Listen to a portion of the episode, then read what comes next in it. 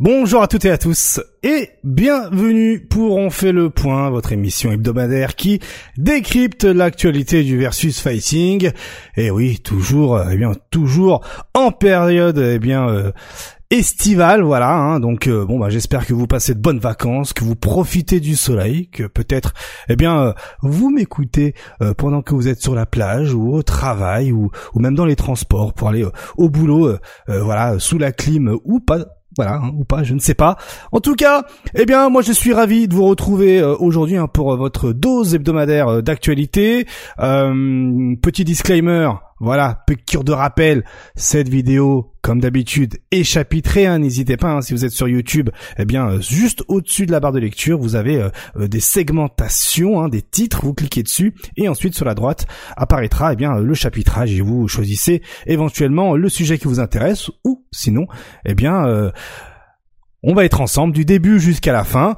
Et si vous êtes sur Spotify ou, les autres plateformes de, de, de, podcast, eh bien vous avez, en fonction de la plateforme, également le chapitrage, si bien sûr les choses sont bien faites.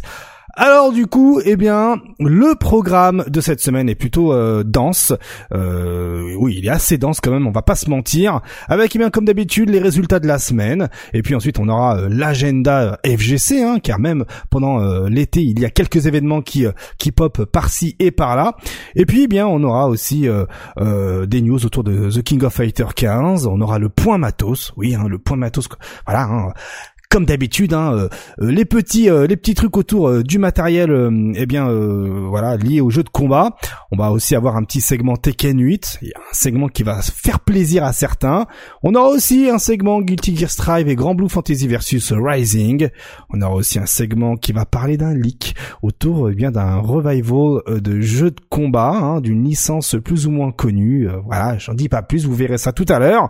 On aura aussi le point Mortal Kombat 1, le point Street Fighter avec notamment eh bien euh, des séquences de gameplay de Rachid qui ont euh, voilà qui, qui, sont voilà qui sont apparues sur les internets. Donc on va essayer de, de décrypter cela avec euh, également d'autres un accès à d'autres vidéos de, de, de Rachid avec caméra embarquée. Vous verrez ça tout à l'heure également on va parler du Capcom Pro Tour et de ses règles qui commencent à voilà à faire grincer des dents une certaine caste de joueurs de jeux de combat.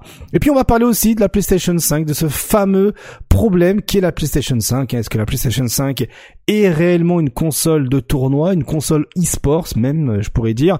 Eh bien, voilà, on, va essayer de voir ça tout à l'heure. On va aussi parler euh, bien euh, de, tout ce que de tout ce que ça engendre, hein, ce, cet équilibrage du, euh, du drive rush dans Street Fighter 6. Et puis on terminera cette émission avec, comme d'habitude, hein, un passage qui euh, qui plaît de plus en plus le passage des découvertes autour de Street Fighter 6 et cette semaine il y a des OS qui vont faire plaisir. Ah, des OS plutôt stylés.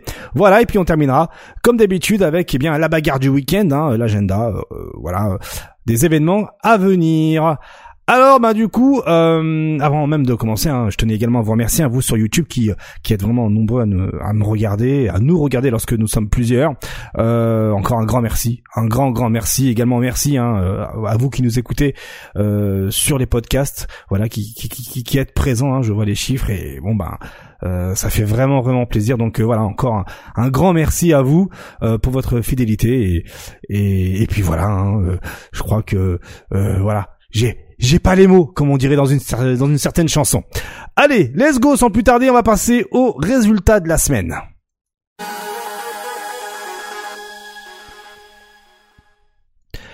Les résultats de la semaine, on commence avec eh bien le 3 Hit Combo. Ouais, ils sont sympas sur le jeu de mots. Hein. La ville de Troyes, hein, T-R-O-Y-E-S pour ceux qui n'ont pas d'image. Et eh bien voilà, ils ont leur euh, ranking et la deuxième édition a eu lieu euh, ce 23... Euh, ce 23, non, bah non, ils se sont trompés au niveau de la date. Donc c'était plutôt le 13, je pense, euh, juillet.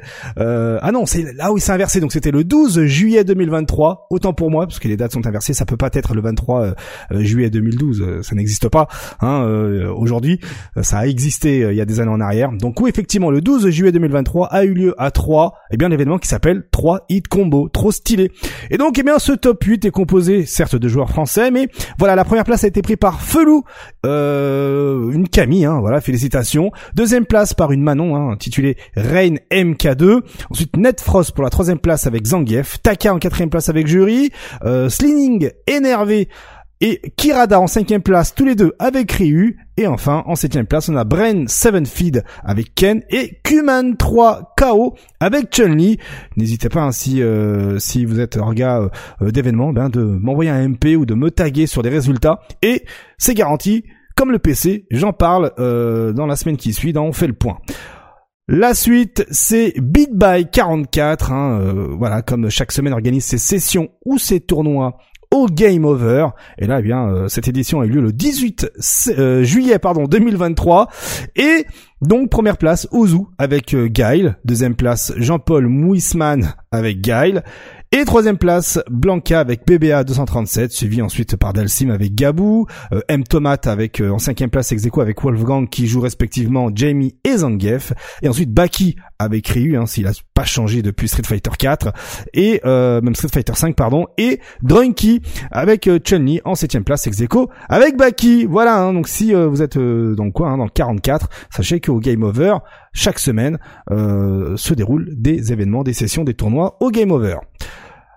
On a un autre événement en présentiel, le Galaxian Explosion présentiel qui a eu lieu eh bien euh, tout récemment là, euh, organisé par euh, Reza et le top 8 dominé par Killzoo en première place avec sa jury, suivi par Senior Power avec Ryu, mal dominé en troisième place avec DJ, quatrième place DJ avec Mikadi, Junior Leo en cinquième place avec Ken, Execo avec Arefu en cinquième place, joué par joué avec Camille pardon, et enfin septième place on a en pétard avec DJ et Rick Jones avec eh bien Marissa. Voilà, donc euh, il faut savoir, on va en reparler tout à l'heure, hein, dans, pas longtemps, du Galaxian Explosion, parce que là il s'agit euh, de l'une des dernières éditions avant les finales. Voilà, l'info est passée, mais on va en reparler dans deux minutes. Euh, eh bien, on reste sur les Galaxian Explosion avec le dimanche, la version online. C'est Solijin qui prend la première place avec Jamie. Ça va faire plaisir aux joueurs de Jamie. Et d'ailleurs, Jamie, on va en parler tout à l'heure également. Ichi, 59 en deuxième place avec Manon. Et en pétard, troisième place avec DJ. Lionheart, quatrième avec Camille. Shakuen, cinquième avec, eh bien, Kimberly. Doudou avec Ryu en cinquième place avec Zeko. Et en septième place, on a Mukaz et Elendil avec respectivement Ken et Marissa. Sensor, qui organise ses événements en ligne, et bien organisé sa 59e édition de ses rankings. Et c'est certes l'anglais A.K. Jones avec Ken qui prend la première place, mais nous, côté français, ce qui nous intéresse, eh bien, on a Ryuk en septième place avec JP. Donc félicitations à toi Ryuk, hein, tu représentes le drapeau tricolore. Et eh oui, bravo. On a Efferdon qui organise tous les mercredis son Cobra Kai Tournament et là c'est Roundup avec euh, Manon qui prend euh, la première place. Mais nous ce qui nous intéresse côté euh, français francophone, eh bien regardez, hein, il n'y a pas grand monde, mais pour représenter un peu la, francophonie, si je puis dire. Hurricane, Cameroun, troisième place avec euh, Camille, le GG, et donc du coup autant autant stipuler, enfin autant annoncer le top 3. Donc double allemand, première place Manon, deuxième place Kaki Sempre avec euh, DJ Italie, et troisième place Hurricane avec euh, le Cameroun et Camille. Puis après dans les autres nationalités, autant faire le top 4, l'Irlande avec Yann McTetley et son Guile. Voilà, voilà, voilà. Euh, nous avons aussi d'autres événements hein, en ligne. Hein, rapidement, on a le l'événement de Evans hein, tous les mardis soirs avec Juni et son Ken qui prend la première place. KDL, euh, voilà deuxième place avec euh, DJ. Lives et sa Kimberly en troisième place. Sun Sun quatrième avec Chun-Li Gash euh, Jury en cinquième place, Execo avec Clonoa et Samanon, et TKR, Execo avec Son Rip en septième place avec respectivement Chun-Li et JP. Je rappelle hein, que tous les tournois d'Evans se euh, passent le mardi. Si vous voulez vous inscrire ou avoir des informations, allez donc sur son compte Twitter Evans underscore SF. Nous avons également, euh, je vous en avais, enfin je vous en avais parlé la semaine précédente, même peut-être encore la semaine dernière, le BX Gaming a eu lieu. Et donc eh bien Hop, c'est euh, Van Master qui prend la première place avec sa et qui remporte eh bien les 350 euros et la chaise BX Gaming. Et, euh, et voilà, donc il était en finale contre euh, Beslemu et son Luc. Voilà, GG à toi Van Master. Nous avons également eu d'autres événements, la team Salty, enfin, Salty EU sur Street Fighter 6, c'est Lord Venom qui prend la première place, mais côté français, on a RMK Fast avec son Blanca en deuxième place. Et tant qu'à faire, on a aussi euh, l'Algérie avec Edris et son Ken en quatrième place, et un peu plus bas, on a aussi KX Génocide, mon alter ego qui joue Camille en septième place. Il faut savoir que KX Genocide et moi, nous ne sommes pas la même personne. Attention, hein, ne faites pas l'amalgame. Euh, mais cela dit, KX Genocide, très très très bon joueur. Il représente très très bien le pseudo, le GG. Salty EU, mais cette fois-ci Tekken 7, Revi première place, certes, mais nous ce qui nous intéresse côté français, eh bien c'est Oracle deuxième place avec sa Anna, Oracle habitué, abonné même au top 8 de la Salty EU sur Tekken 7, le GG Ato Oracle, à la semaine prochaine j'ai envie de te dire. Euh, nous avons eu aussi la Salty EU sur Guilty Gear Strive avec l'espagnol hein, euh, Cuenca, Cuencha, Cuencha peut-être euh, en première place, mais côté français c'est Patachou en deuxième place. Qui plus en plus, je crois, j'avais que comprendre qu'il était malade, qu'il sentait pas bien et contre toute attente, il finit en deuxième place avec son Sinkiske. Eh bien en tout cas, Patachou, le GG à toi. On a aussi eu le le, Bruxelles Challenge ce week-end hein, et qui a créé beaucoup beaucoup de surprises. Il y a eu des Français à cet événement-là, hein, Bruxelles Challenge qui, comme l'indique, a eu lieu eh bien euh, en Belgique, voilà, à Bruxelles, comme on dirait en français, mais euh, voilà, c'est Bruxelles aussi, ça se prononce comme ça en anglais. Et nous, ce qui nous intéresse, ce sont les Français, les francophones, et on va commencer avec COF 15. Et côté COF 15, eh bien, regardez, c'est Frionel qui prend la première place euh, du tournoi, suivi de près par Vivi, hein, voilà, hein, en deuxième place. Et puis troisième place, on a eu Tumbleweed. Voilà, voilà. Et euh, côté joueurs que l'on connaît, hein, y y a, on a NWA 54 en neuvième place, on a Will Tupac en neuvième place également, on a Kai Dragon en treizième place. Bref, il y avait de quoi faire. Et en tout cas, ce qui est sûr, c'est que Frionel, eh bien, euh, grâce à sa victoire, euh, reçoit un soutien pour aller à l'Evo. Et donc du coup eh bien euh, nous verrons Frionel à l'Evo euh, représenter le drapeau du Maroc pour le tournoi The King of Fighter 15. Côté Dragon Ball Fighters, les Français étaient présents et regardez un Yasha première place suivi de Wade. En deuxième, troisième Kane. Et puis ensuite eh bien on a eu Oniro en quatrième place, cinquième place Sergan avec Maître Poulet Execo et puis ensuite en septième place on a eu Xan et Cubad 94 trop stylé. Euh, aussi eh bien euh, Guilty Gear. Euh, nous avons eu certes Slash en première place avec Leffen en deuxième et Tiger Pop en troisième. Mais regardez on a eu également Skill hein, qui a fini neuvième de ce tournoi là un peu plus bas on a eu Neos hein, en neuvième place. On a eu également Kelvin, Kryu, Arefu qui étaient eh bien tous les trois en 13e place, le GG à vous messieurs. Euh, Tekken 7, eh bien Tekken 7, c'est euh, Dragons Ref qui prend la première place, suivi de près par Joka et ensuite Nino 2003. Euh, en quatrième place, on a eu HK Junior. Cinquième place, Sefi Black Execo avec Ayorichi. Et en septième, on a eu Kawis et Akuman. Et eh bien, euh, Super Akuma, il, il a fini neuvième, hein, aux vraiment aux portes du top 8. En tout cas, GG, Super Akuma pour la perf. le GG, tout simplement. Ensuite, on a eu, eh bien, Street Fighter 6, Street Fighter 6 qui a fait beaucoup de bruit ce week-end, on va pas se mentir, hein, et regardez les résultats, hein. Kane en première place, oui oui, vous ne rêvez pas, Kane, le joueur de Dragon Ball Fighters, euh, qui a battu Akainu en grande finale.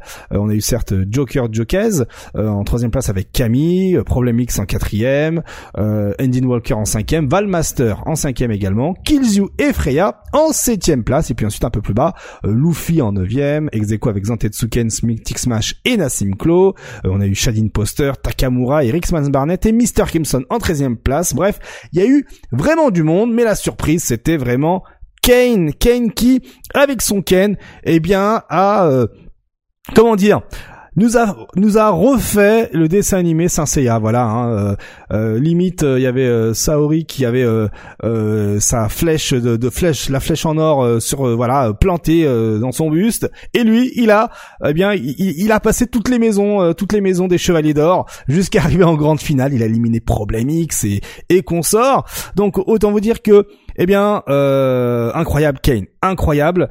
Euh, il a su profiter justement euh, de par son expérience du stress des, de ses adversaires. Hein. Par exemple, il y a eu des phases où, par exemple, il jouait contre contre Poppy, Poppy qui ne punissait pas, par exemple, les les certains coups spéciaux hein, en garde de de de de, de, de Kane, hein, les les, les Jinrai, par exemple ou, ou, autres.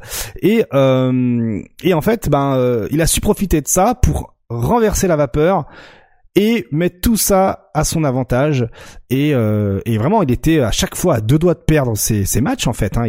par exemple contre Poppy euh, c'était techniquement un, un, un, un 2-0 hein. on va pas se mentir hein. c'était un 2-0 contre Poppy mais parce que Poppy n'a pas voulu tuer notamment avec euh, sur le dernier round hein, euh, du match qui aurait conclu à un 2-0 en faveur de Poppy par exemple le dernier combat, je vous laisserai re-regarder la, la, la, VOD et vous verrez que Poppy avait la possibilité eh bien, euh, avait la possibilité de tuer en faisant, en finissant le combat avec sa super de niveau 1. Et c'était l'erreur à ne pas commettre de la part de Poppy, par exemple. Et derrière, eh bien, euh, Kane a été encore plus solide, s'est servi de ça, euh, est resté euh, solide sur ses appuis, comme on peut dire, alors qu'en face Poppy, ben, commençait à perdre confiance. Et ben, Kane a pris le dessus et euh, et a vaincu Poppy, incroyable. Euh, il a également euh, battu, euh, eh bien, euh, il a battu, il a battu Problemix, incroyable. Il a battu Problemix. Bon, ok, euh, respect, respect de ouf, hein, que dire. Bon, bah franchement, c'est juste, c'est juste oufissime. Hein. voilà, il a clairement montré Kane que, eh bien, c'est son moment. Hein. Kane qui a toujours eu des du mal à remporter euh, bien des majors euh, sur euh, Dragon Ball Fighters.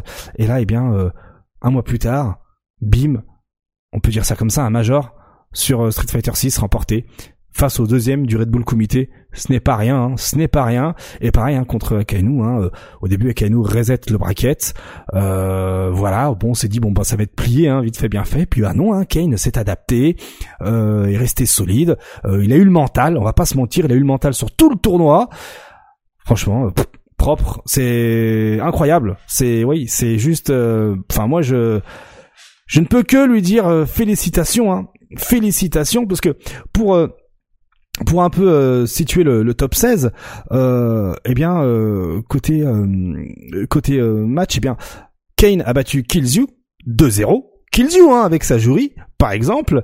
Euh, il a ensuite euh, en top en top 8, il a battu euh, il a battu par ben, Problemix en demi-finale winners sur le score de 3 à 2.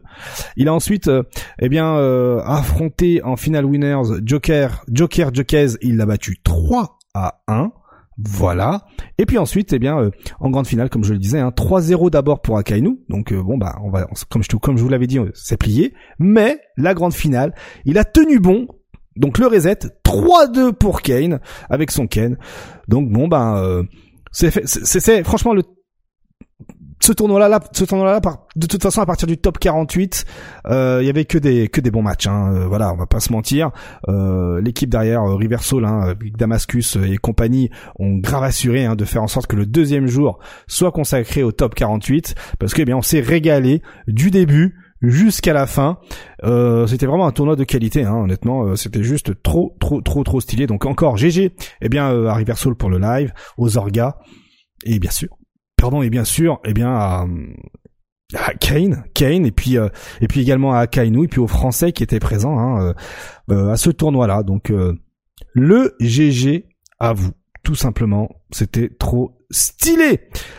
Voilà euh, concernant eh bien les euh, résultats euh, de la semaine et nous ben on va tout de suite enchaîner avec eh bien l'agenda FGC.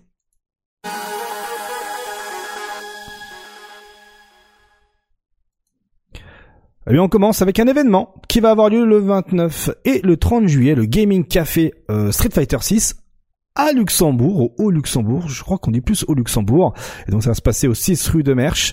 Euh, voilà, donc un tournoi autour de Street Fighter 6. N'hésitez pas si vous êtes dans le coin. Je sais hein, que il y en a parmi vous hein, qui, qui sont dans le coin euh, de, de, Luxembourg. Et ben, vous voilà au courant. Ce sera ce samedi 29 euh, précisément. Hein, je, alors sur la start.gg c'est écrit 29 et 30, mais sur l'annonce c'est le 29. En tout cas, allez-y le 29. Entrée gratuite, inscription gratuite. Ce sera sur PS5 tournoi à partir de 17h sur Street Fighter 6 let's go, hein, euh, let's go, voilà, tout simplement. Euh, alors, si vous voulez des informations, vous tapez juste Gaming CAF euh, dans euh, sur start.gg, vous tomberez sur l'événement. Voilà, voilà, voilà. On a également, euh, bien comme je vous l'ai dit, hein, euh, la Galaxy Explosions, les Last Chance Qualifier offline et la grande finale, ça y est, qui ont été annoncés au samedi 29 juillet à l'eSpot Paris. Les Last Chance Qualifiers seront ouverts à 64 joueurs avec deux spots à prendre, 15 euros pour s'inscrire euh, en tant que compétiteur ou 5 euros pour être en tant que spectateur et certes je vois déjà certains râler, 15 euros c'est cher, mais regardez, le cash price c'est 1000 euros pour les finales. Voilà. Donc bien, euh, bah let's go, allez vous inscrire. Hein. Toutes, les informations sont sur le sont sur le compte de MK Reza, MK underscore Reza sur Twitter. Euh, voilà, c'est sur Twitter qu'il fait euh, le principal de sa communication. Reza, et eh ben let's go. Hein. Ce sera sur Paris en présentiel, qui plus est. Et en plus, si je dis pas de bêtises, c'est même euh, sur PC les finales, sachant que tout tout, tout le circuit était déjà sur PC. Donc là, c'est juste la conclusion logique de ce Galaxian Explosion. Le 30, dimanche 30, c'est la dose hein, qui organise eh bien sa dose de sel et qui va inaugurer eh bien ces tournois sur Street Fighter 6 version PlayStation 5. Voilà. Donc eh bien comme d'habitude, hein, ça se passe à l'Epitech Lyon. Euh, voilà, si vous êtes dans le coin, dites-vous que c'est juste c'est à deux pas de la gare de Perrache. Voilà, hein, vous, vous allez à la gare de Perrache en train, hein, voilà. Ou puis ensuite vous prenez le T2, tramway numéro 2, et vous faites euh, un arrêt et demi et ensuite vous marchez euh, 5 minutes et vous arrivez à l'Epithèque de Lyon. Donc autant vous dire que le lieu est super bien placé, il est, il est top tier. Qui plus est en plus à l'intérieur, vous verrez. Euh, donc il y aura euh, du Vampire, du Garou, du Street 2X, Sur Strike, Tekken 7, KOF 15, Street Fighter 6 sur PS5 qui plus est. Comme d'habitude, organisé par la dose. Les inscriptions sont ouvertes. Hein. Euh, vous allez directement sur euh, eh bien le site ladose.net pour avoir les inscriptions et toutes les informations nécessaires ou sinon sur Twitter avec le compte Twitter ladose.net. Et il faut savoir que cet événement-là n'arrive pas seul car il y aura, eh ben, en même temps, une initiation free play sur PC et quelques annonces autour de eh bien euh, la max hein, euh, chaque semaine hein, tout le voilà lorsqu'on fait euh, la, bagarre du week-end les lundis soirs il y a la max de Gros Guigui. Ben Gros va se déplacer directement à la dose pour eh bien initier la populace sur Street Fighter 03 donc ben voilà hein, ce sera un jeu supplémentaire et pas n'importe lequel, un jeu de qualité. Qui plus est, toutes les infos sur euh, le compte Twitter, j'ai du Fay. Euh, voilà, tout simplement. C'est pas fini côté événement? La Salty Arena organise son Salty Fighters Arena troisième édition sur Street Fighter 6. Ça se passe à Lille, hein, dans le 59. Voilà, donc euh, ben les inscriptions sont ouvertes. Ça se passera précisément au 13 rue du Pont à Rennes. C'est comme ça que l'adresse s'intitule, dans le 59 800 Lille.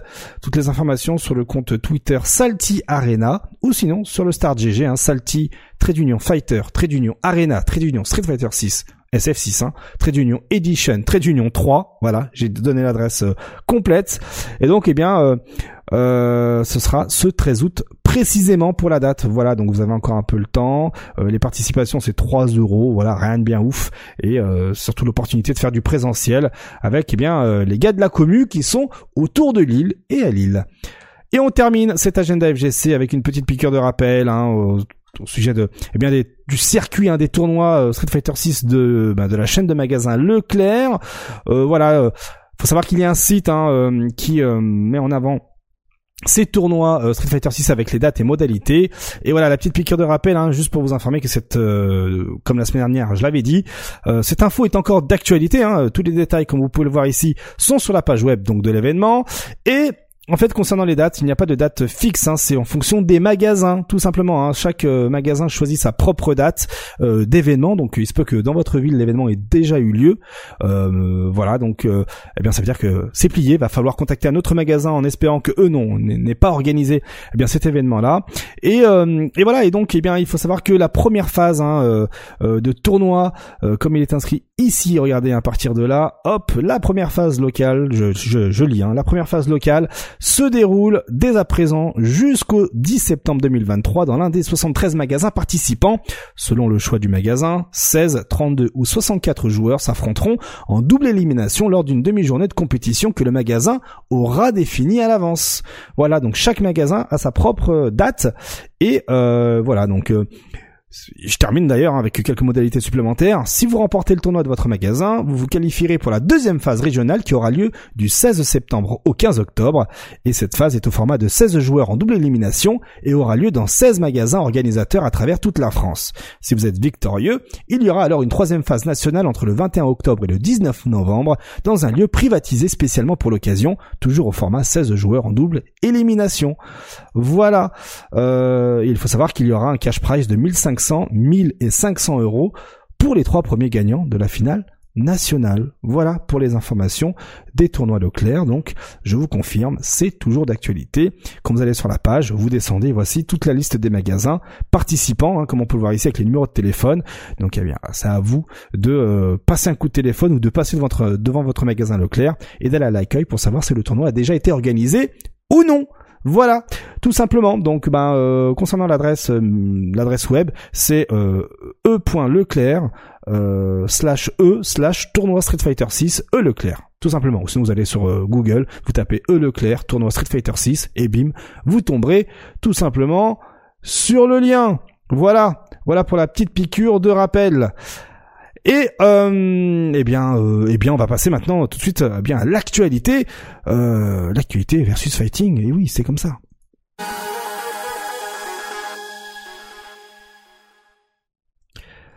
Et on va parler du euh, ben de l'Evo Bordelais, hein. on en parle quasiment toutes les semaines, l'Evo Bordelais qui a annoncé tout récemment que eh bien il y aura Guilty Gear XX Accent Core plus R en tant que side event au euh, l'Evo Bordelais, hein, donc c'est prévu le vendredi.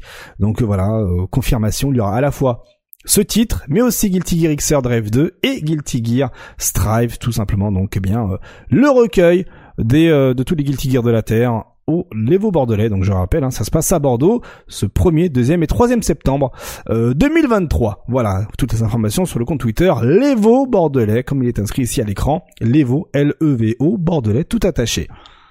On va parler maintenant du X Street Battle euh, qui voilà qui vient tout juste d'ouvrir ses inscriptions. Donc vous allez sur le sur le site officiel hein, xstreetbattle.net et vous tomberez eh bien sur la page principale et regardez ici inscription possible et puis voilà hein, donc euh, avec un formulaire à remplir tout ça tout ça tout ça tout ça hein. hop je vous montre rapidement en 2-2 à quoi ça peut potentiellement ressembler donc euh, voilà il est possible pour vous de vous inscrire euh, toujours côté annonce de la dose, eh bien le Third Strike Battle a annoncé son premier guest Kuni, le joueur de Ryu dans Street Fighter 3, hein, euh, joueur japonais de Third Strike, c'est comme ça qu'on intitule hein, euh, dans, la commu le jeu Sur Strike on dit hein, on dit pas Street Fighter 3 Sur Strike on dit juste Sur Strike et voilà donc eh bien un petit trailer a été euh, mis à disposition de la populace par eh bien euh, la dose et dans celui-ci on voit justement quelques exploits de, de Kuni et pour rappel le Sur Strike Battle eh bien aura lieu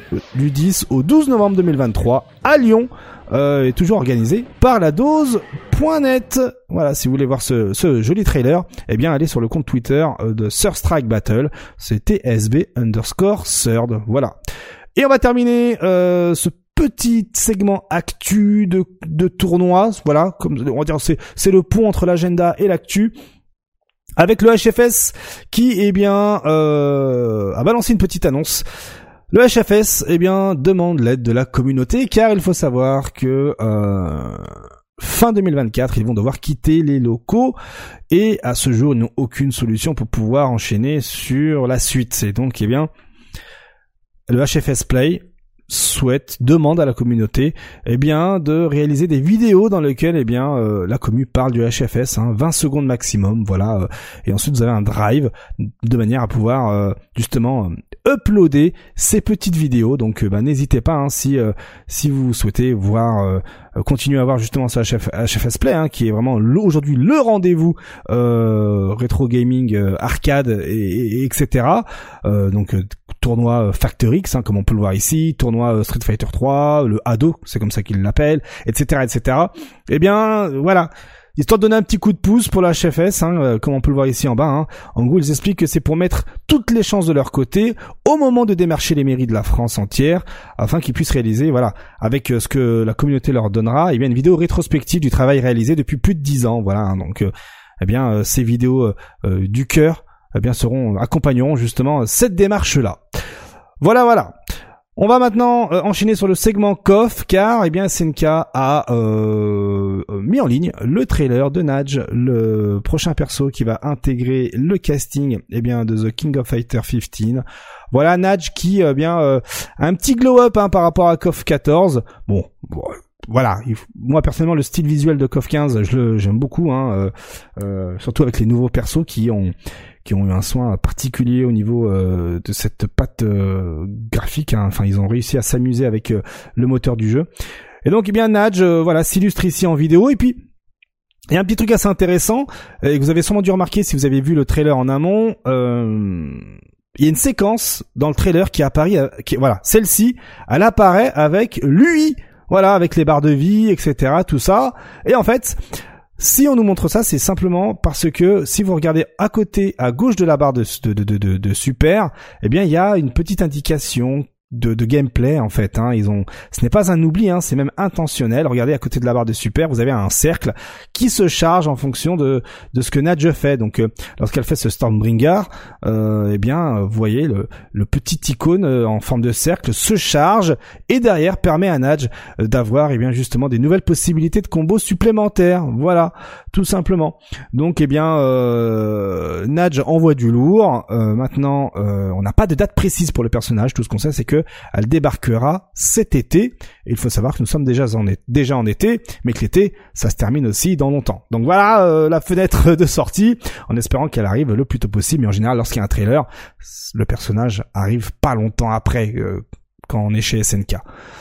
Voilà, voilà, voilà. Euh, ensuite, euh, on va rester côté euh, KOF, hein, juste pour une petite information assez euh, particulière. si vous êtes fan de KOF, il faut savoir que SNK a annoncé la Japan League, la deuxième saison de la Japan League, qui a d'ores et déjà commencé depuis ce 19 juillet. Donc vous avez déjà les premières journées qui sont disponibles sur leur compte YouTube, sur le compte YouTube de, eh bien de, de SNK. Donc vous avez la première journée qui a lieu le 19 juillet, la deuxième journée qui a lieu le 21 juillet, la troisième journée qui a lieu le 26 juillet, et enfin il y aura les finales ce 29 juillet. Et il faut savoir que, eh bien, euh, cette saison 2 a surpris beaucoup les joueurs de KOF, parce qu'ils ne s'attendaient pas à ce qu'il y ait une deuxième saison de cette Japan League, et qui plus est, eh bien, celle-ci, cette deuxième saison, intéresse encore plus les joueurs et intéresse euh, les aficionados encore plus les aficionados de KOF 15 parce que eh bien euh, le niveau est encore plus élevé que précédemment et voilà on a les meilleurs joueurs comme par exemple Shawan, HLV, euh, on a aussi par exemple pas mal de bons joueurs. Donc bon il y a de quoi faire et surtout, si vous voulez vous régaler en termes de niveau, eh bien, euh, la Japan League, je pense, va euh, va vous servir euh, correctement des bons petits plats, si je puis dire. Voilà, voilà, voilà. Ensuite, on va passer, on va passer au point matos, point matos, qui qui est assez intéressant cette semaine-là, parce que il faut savoir que pendant le Boost Challenge, il y a eu quelques petits soucis au niveau des Brooks euh, Wingman FGC.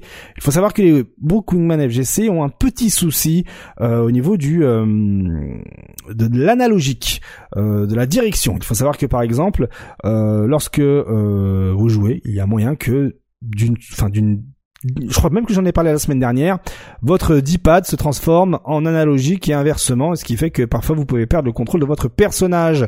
Et en plus, la zone morte euh, de l'analogique hein, euh, gauche du, de, de, de, de, la manette, eh bien, une zone morte beaucoup plus beaucoup plus grande, donc ce qui, ce qui donne eh bien beaucoup plus d'input lag euh, par rapport à cette zone morte.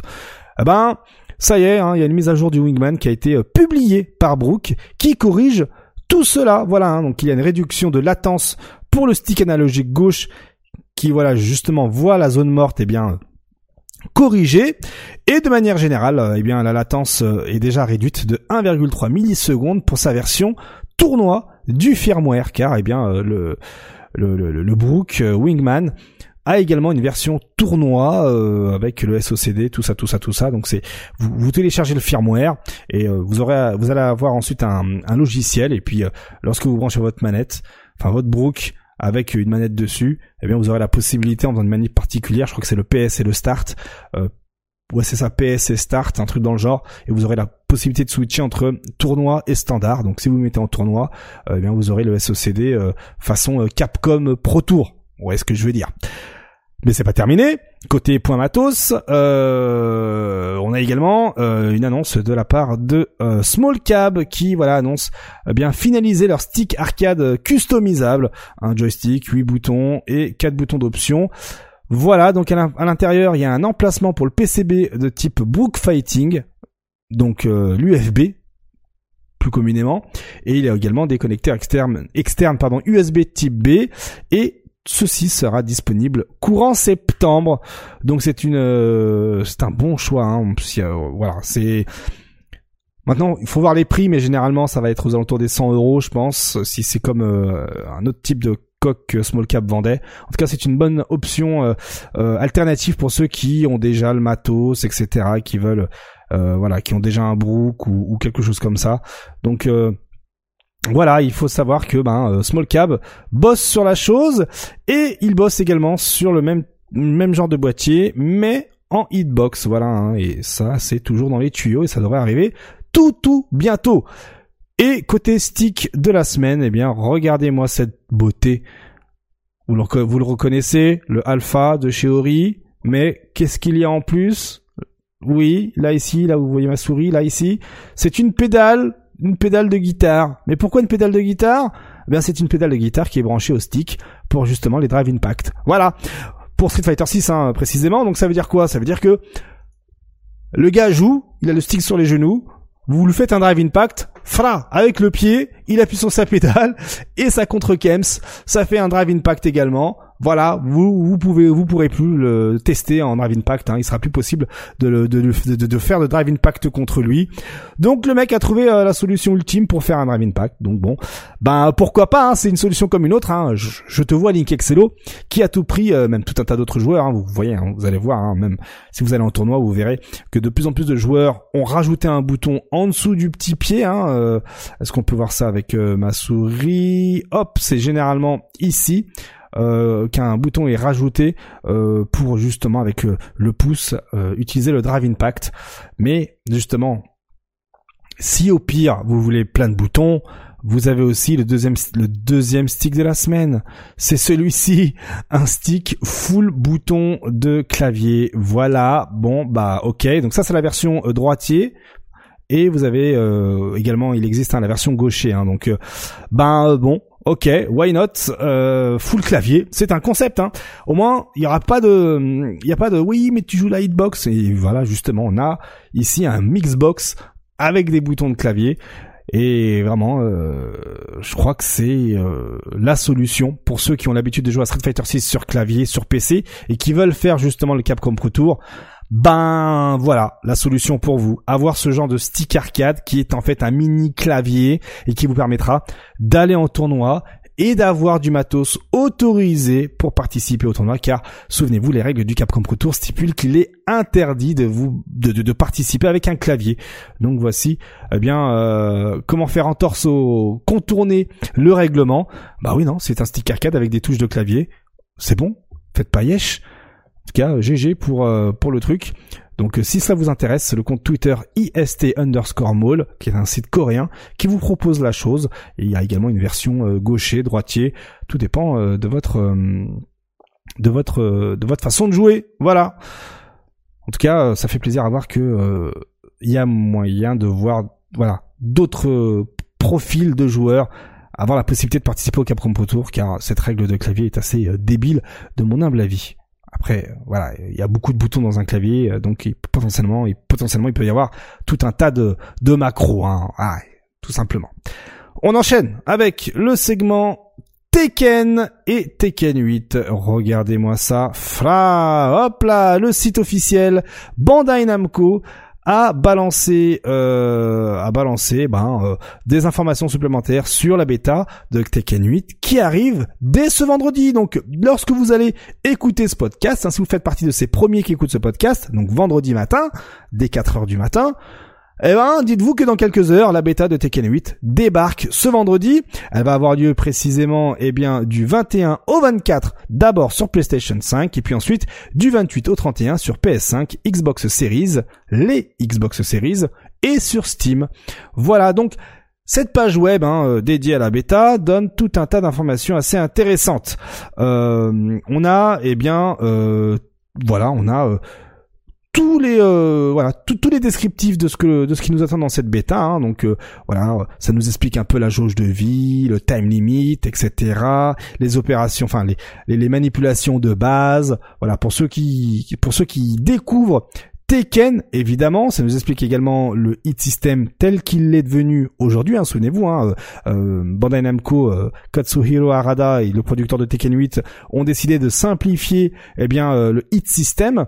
donc il y a tout un tas de voilà. Si vous voulez vous mettre à jour, le site est parfait pour vous, mais ce n'est pas tout, car il y aura également dans cette page eh ben la euh, commande liste de tous les persos disponibles dans la bêta. Voilà, et, autant vous le dire tout de suite, il y a semble-t-il quelques surprises pour certains personnages. Hein. Le Twitter game euh, s'est emballé euh, comme jamais, notamment pour Ling Xiaoyu.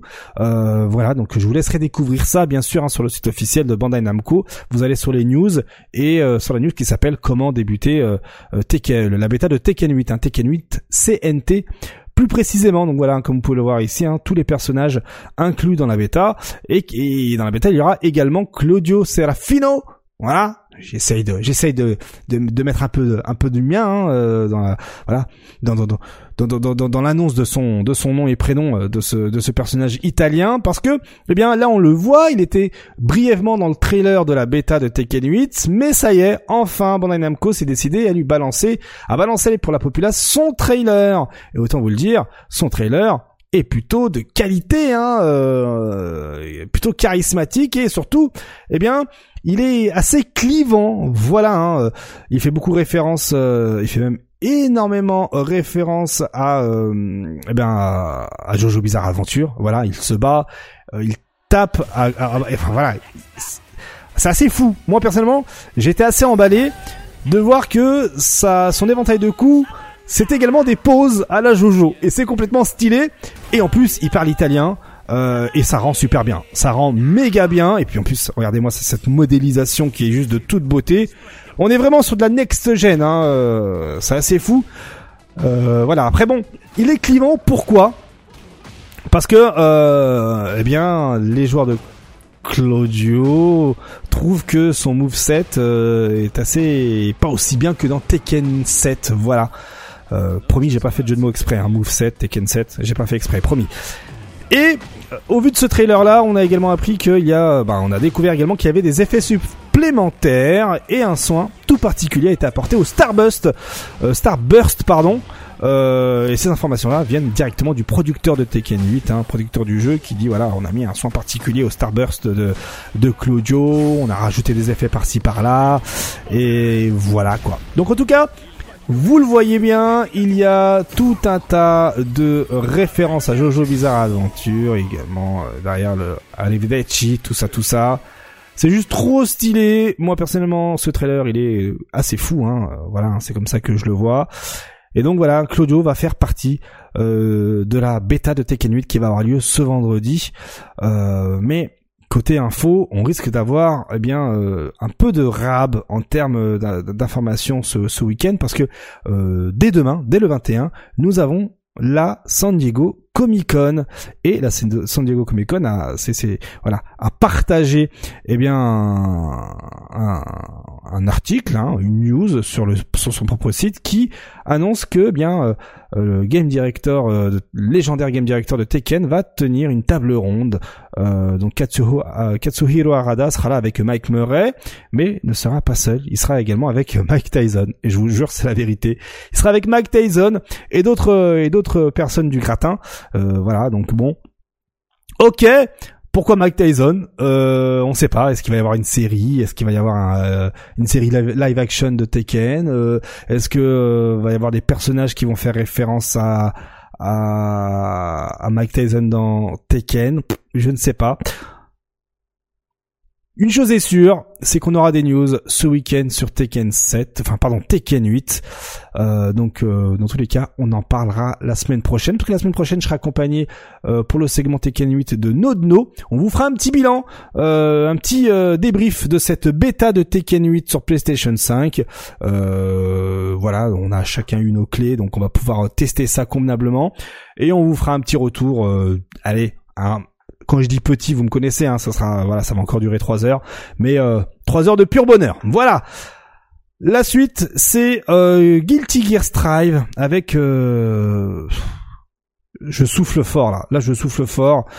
Le compte officiel PlayStation Esports. Hein, Souvenez-vous, hein, PlayStation qui a, ça y est, créé son compte, enfin sa page YouTube Esport. Et là, eh bien, c'est fendu d'une vidéo. Regardez, il y a six jours précisément qui, euh, bah voilà, nous explique comment jouer euh, Azuka. Euh, je crois qu'Azuka est sorti depuis un petit moment. Voilà, enfin je dis ça, je dis rien. Voilà, bon bah PlayStation habitué, euh, habitué, euh, voilà, PlayStation en avance sur son temps, hein, voilà. Hein, après nous avoir fait le coup avec Bedman, hein, souvenez-vous, hein, genre le petit tweet, euh, hey Bedman vient d'arriver alors qu'il était sorti depuis un mois. Bon bah voilà, là aujourd'hui c'est au tour de Asuka euh, dans Guilty Gear Strive, donc bon, on souffle fort ici, on souffle très très fort. On reste un peu dans cet univers anime games avec euh, notamment eh bien, Grand Blue Fantasy versus euh, Rising qui donne des nouvelles. Alors là, euh, c'est assez, cool. Hein. On commence ici par exemple avec eh bien Catalina, comme on peut le voir ici. Je vais essayer de vous agrandir la vidéo. Tac, comme ça vous avez quelque chose de digeste. Voilà, parfait. Donc Catalina ici, comme on peut le voir ici dans une petite vidéo d'une vingtaine de secondes, 21 secondes précisément. Eh bien, il illustre tout simplement, pardon, ben la capacité de bloquer les attaques, sauf les lots et les super de l'adversaire avec son euh, trust ultra. Voilà, le trust ultra hein, qui obtient la capacité de bloquer les attaques, euh, à l'exception des lots et des super. Les attaques bien sûr de l'adversaire, mais c'est pas tout côté euh, côté petite, enfin côté révélation. on a également hop Charlotte, Charlotte qui elle eh ben, euh, voit sa version, oh, il faut que je mette lecture aussi, tac, voit sa version Ultimate, euh, version Ultimate Skill hein, du Noble Strategy, qui devient en plusieurs temps, voilà, mais en plusieurs hits également, dont le premier hit est initié par le startup du coup, voilà. Par contre, euh, sa version Ultimate Skill a un petit malus, notamment du côté des follow-up, voilà, donc en somme, comme beaucoup s'amusent à, appeler ce coup spécial le Demon Flip. Voilà. Eh bien, euh, le startup du Demon Flip, en gros, a un hit, voilà, et, qui gagne, euh, qui gagne donc une hitbox sur son startup, mais euh, mais voilà, n'a pas de follow-up derrière, enfin, un malus de follow-up plus précisément. Et enfin, côté Grand Blue Fantasy Versus, on termine avec eh bien Belzebub, Belzebub, voilà, c'est son vrai pseudo, désolé, qui lui, eh bien, euh, met à jour ses footsies. Voilà, très très bon footsies, hein. Regardez, hop là, le Karma Ultra de Bubs a une énorme hitbox qui aspire l'adversaire et qui lui inflige des dégâts, même si c'est bloqué. Et ouais, bien sûr, parce qu'à des moments, euh, niveau footsies, euh, il faut arrêter. Hein. Voilà, il faut, il faut quand même montrer qui est le boss. Donc ben voilà, maintenant à voir quels sont les points positifs et points négatifs. Il doit bien y avoir quelque chose hein, qui, qui voilà, il doit bien avoir une carotte avec ce coup-là hein, ou une faiblesse. Mais là, à première vue, ça fait peur euh, et surtout, ça oriente le choix des persos assez rapidement.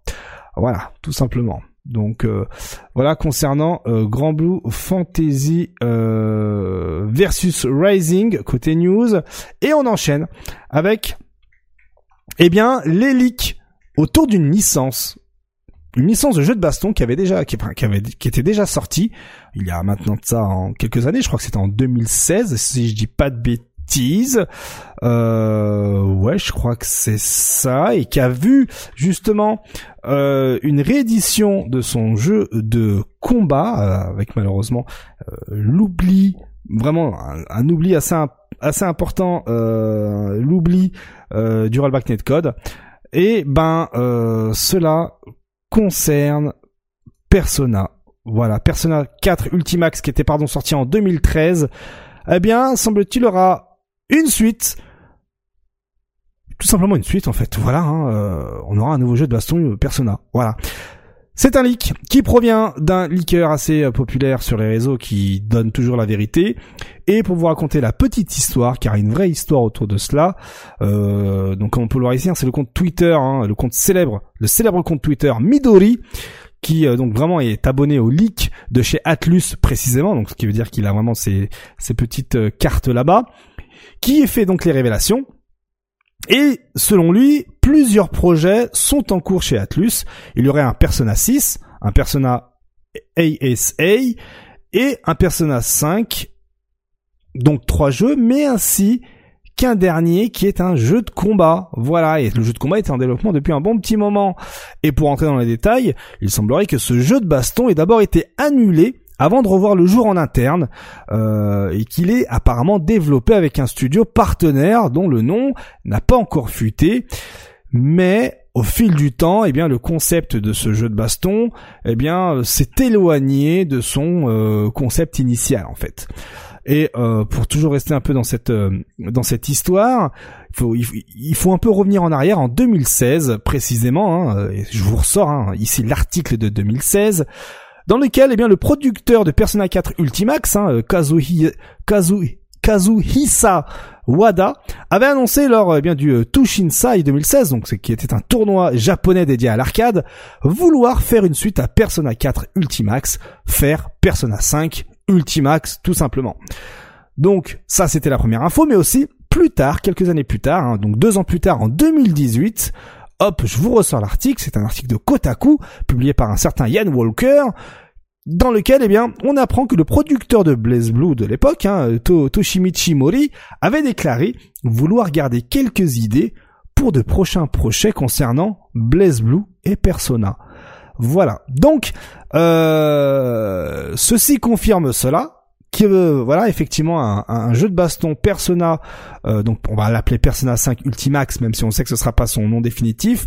Et ben et voilà étant est en gestation euh, chez Atlus, voire même, voire même peut-être euh, bien avancé, mais voilà que le concept initial a été rebooté, voilà hein, donc qui a été même voilà le concept s'est éloigné du concept initial, donc maintenant il n'y a plus qu'à attendre des, des nouvelles là-dessus, mais voilà des petites euh, des petits leaks euh, en, première fraîcheur autour d'un prochain Persona. Maintenant la question c'est est-ce que des gens attendent un Persona 5 Ultimax si le jeu bien sûr est de même qualité que Persona 4 Ultimax, je pense que le jeu sera un succès. Honnêtement, euh, Persona 4 était un de ces joyaux qui malheureusement est sorti au, pire moment en fait. Le problème, bah, je refais l'histoire, hein, mais enfin je vous raconte un peu l'histoire autour, autour de ce jeu-là. Mais en fait, il est sorti en 2013 mais encore avec cette mentalité de on sort d'abord les jeux au Japon et six mois plus tard on le sort euh, en Occident. Et en fait non, on était en pleine vague, en plein âge d'or des jeux de baston avec Street Fighter 4 notamment, tout ça, tout ça, tout ça. Et eh ben en fait le jeu a été boudé, hein, a été boudé à sa sortie, ça y est, il était périmé entre guillemets, parce que les gens ont eu du mal à digérer le fait que ben d'autres joueurs joue avant eux. Certes, il était possible de se le débrouiller en import, mais euh, voilà, il fallait euh, connaître les bonnes adresses. C'était pas autant, il y avait pas d'Amazon à l'époque. Hein, euh, il fallait commander euh, appeler Asia, etc. Donc bon bah voilà, hein, aujourd'hui il a été réédité sans rollback netcode. On sait qu'il y aura un rollback netcode quand on ne sait pas. Mais si, je le répète, hein, si le Persona 5 Ultimax est de même qualité que le Persona 4 Ultimax, ça, risque d'envoyer vraiment, vraiment du lourd. Donc en tout cas, moi je croise les doigts pour que ce soit un jeu du même acabit, euh, parce que parce que voilà, vous, enfin, la FGC mérite de, de, pouvoir profiter d'un jeu de de cette euh, de cette de, la même qualité qui était euh, Persona 4 Ultimax. Mortal Kombat 1, oui, Passons à Mortal Kombat 1. Je vous avais parlé tout à l'heure de la San Diego Comic Con qui accueillait justement une table ronde de autour de Tekken 8. Eh ben, ça va être également le cas pour Mortal Kombat 1. Et oui, ce 21 juillet, donc à partir de ce vendredi, on aura des news autour de Tekken 8, on aura des news autour de Mortal Kombat 1 et aussi des news autour de Street Fighter 6, mais on verra ça tout à l'heure. Euh, bon, regardez hein, euh, l'affiche de ce San Diego Comic Con autour de Mortal Kombat 1 qui qui annonce resetting Mortal Kombat. On va reset on va rebooter Mortal Kombat, on va annuler Mortal Kombat, un nouveau commencement avec Mortal Kombat 1. Voilà comment cela, euh, comment cette table ronde s'appelle. Ben oui, parce qu'on va avoir pas mal de petits trucs. Il faut savoir que euh, ce sera un moment réservé avec du gameplay, des révélations, etc. On sait qu'il va y avoir, eh bien, hop, à travers le petit euh, article euh, hop, je vous mets ça full screen. Voilà, à travers le petit article, euh, la petite news hein, qui est sur le site de Comic Con, comme tout à l'heure. Eh bien, on sait qu'il y aura Kelly Hu qui a joué dans X-Men 2, par exemple.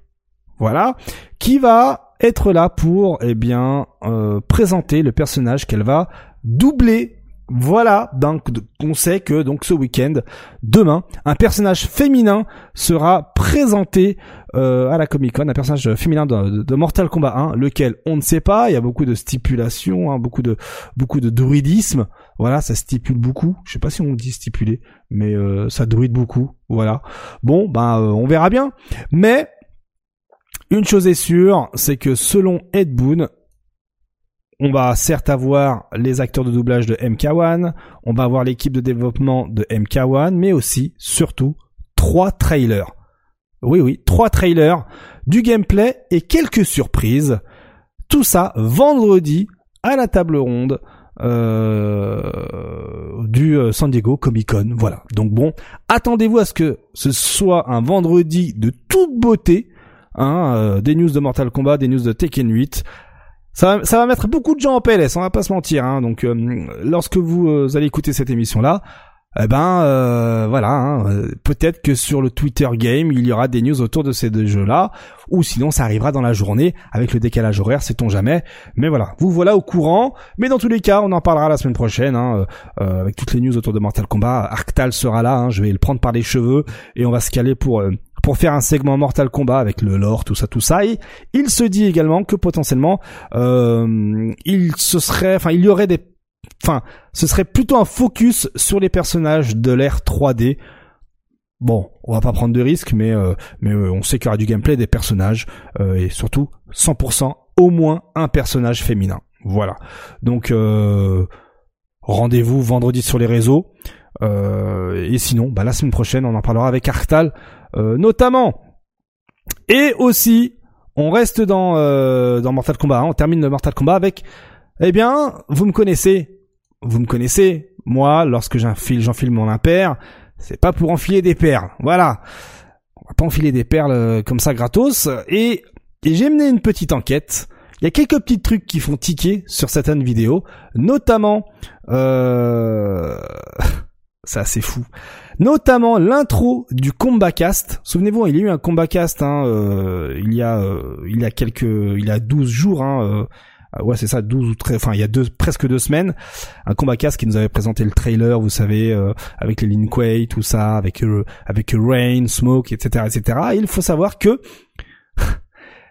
il fallait prêter l'œil à, un une certaine intro du combat cast. Hop, je vous prépare ça. Regardez-moi ça. Je vais simplement vous mettre quelque chose, hein, euh, rien de bien méchant. Donc là, comme on peut le voir ici, ça c'est l'intro du combat cast. Voilà. Donc on voit, euh, on a vu Scorpion, on a vu Milena, on voit euh, voilà Kenshi, blablabla, blablabla, blablabla, bla. Mais nous, on va s'arrêter surtout au début. Et en fait, je vais vous faire ça en direct. Hein, vous allez voir ça en direct, c'est magique. Hein. Donc déjà, première chose qu'on l'on voit, c'est Scorpion. Alors personne n'a fait gaffe sur Terre, mais en fait, regardez bien, ça c'est euh, l'introduction de Scorpion avant un match. Mais regardez bien, il n'y a pas de caméo avec lui. Est-ce que cela voudrait dire que euh, il y aurait un mode sans caméo dans Mortal Kombat euh, dans Mortal Kombat 1 Ah, il semblerait que oui, même si officiellement le, le, squelette de Mortal Kombat 1 est, et voilà la, la, colonne vertébrale de Mortal Kombat 1 sont les caméos. Et là pourtant ce début de, de, de, de vidéo, hein, cette introduction de, Scorpion est sans aucun caméo, hein, parce qu'après, regardez hein, la vidéo d'après, là, enfin le euh, Kitana, quand il y a un caméo, on le voit derrière. Hein. D'ailleurs, hein, en caméo, on voit très bien qu'il y a, euh, vous reconnaissez, hein, Goro, Goro en caméo. Voilà, bon déjà confirmé. Je dis ça, je dis rien. Hein. Il n'y a pas d'embrouille. Euh, mais le délire ne s'arrête pas là. Parce que, certes, on voit Scorpion ici sans caméo, mais si vous mettez pause pendant une frame dans cette vidéo, je vais essayer de le faire en direct, voilà ce que l'on découvre. Attention. Et voilà Ils ont pas coupé correctement, ils ont mal fait le montage. Et ben, on est sur une frame, enfin une frame ou deux, où on voit effectivement Sub-Zero et Scorpion initier un match avec, vous voyez bien au milieu hein, ici, hein, le round one qui va commencer, enfin qui commence à s'afficher, et les persos sont sans caméo.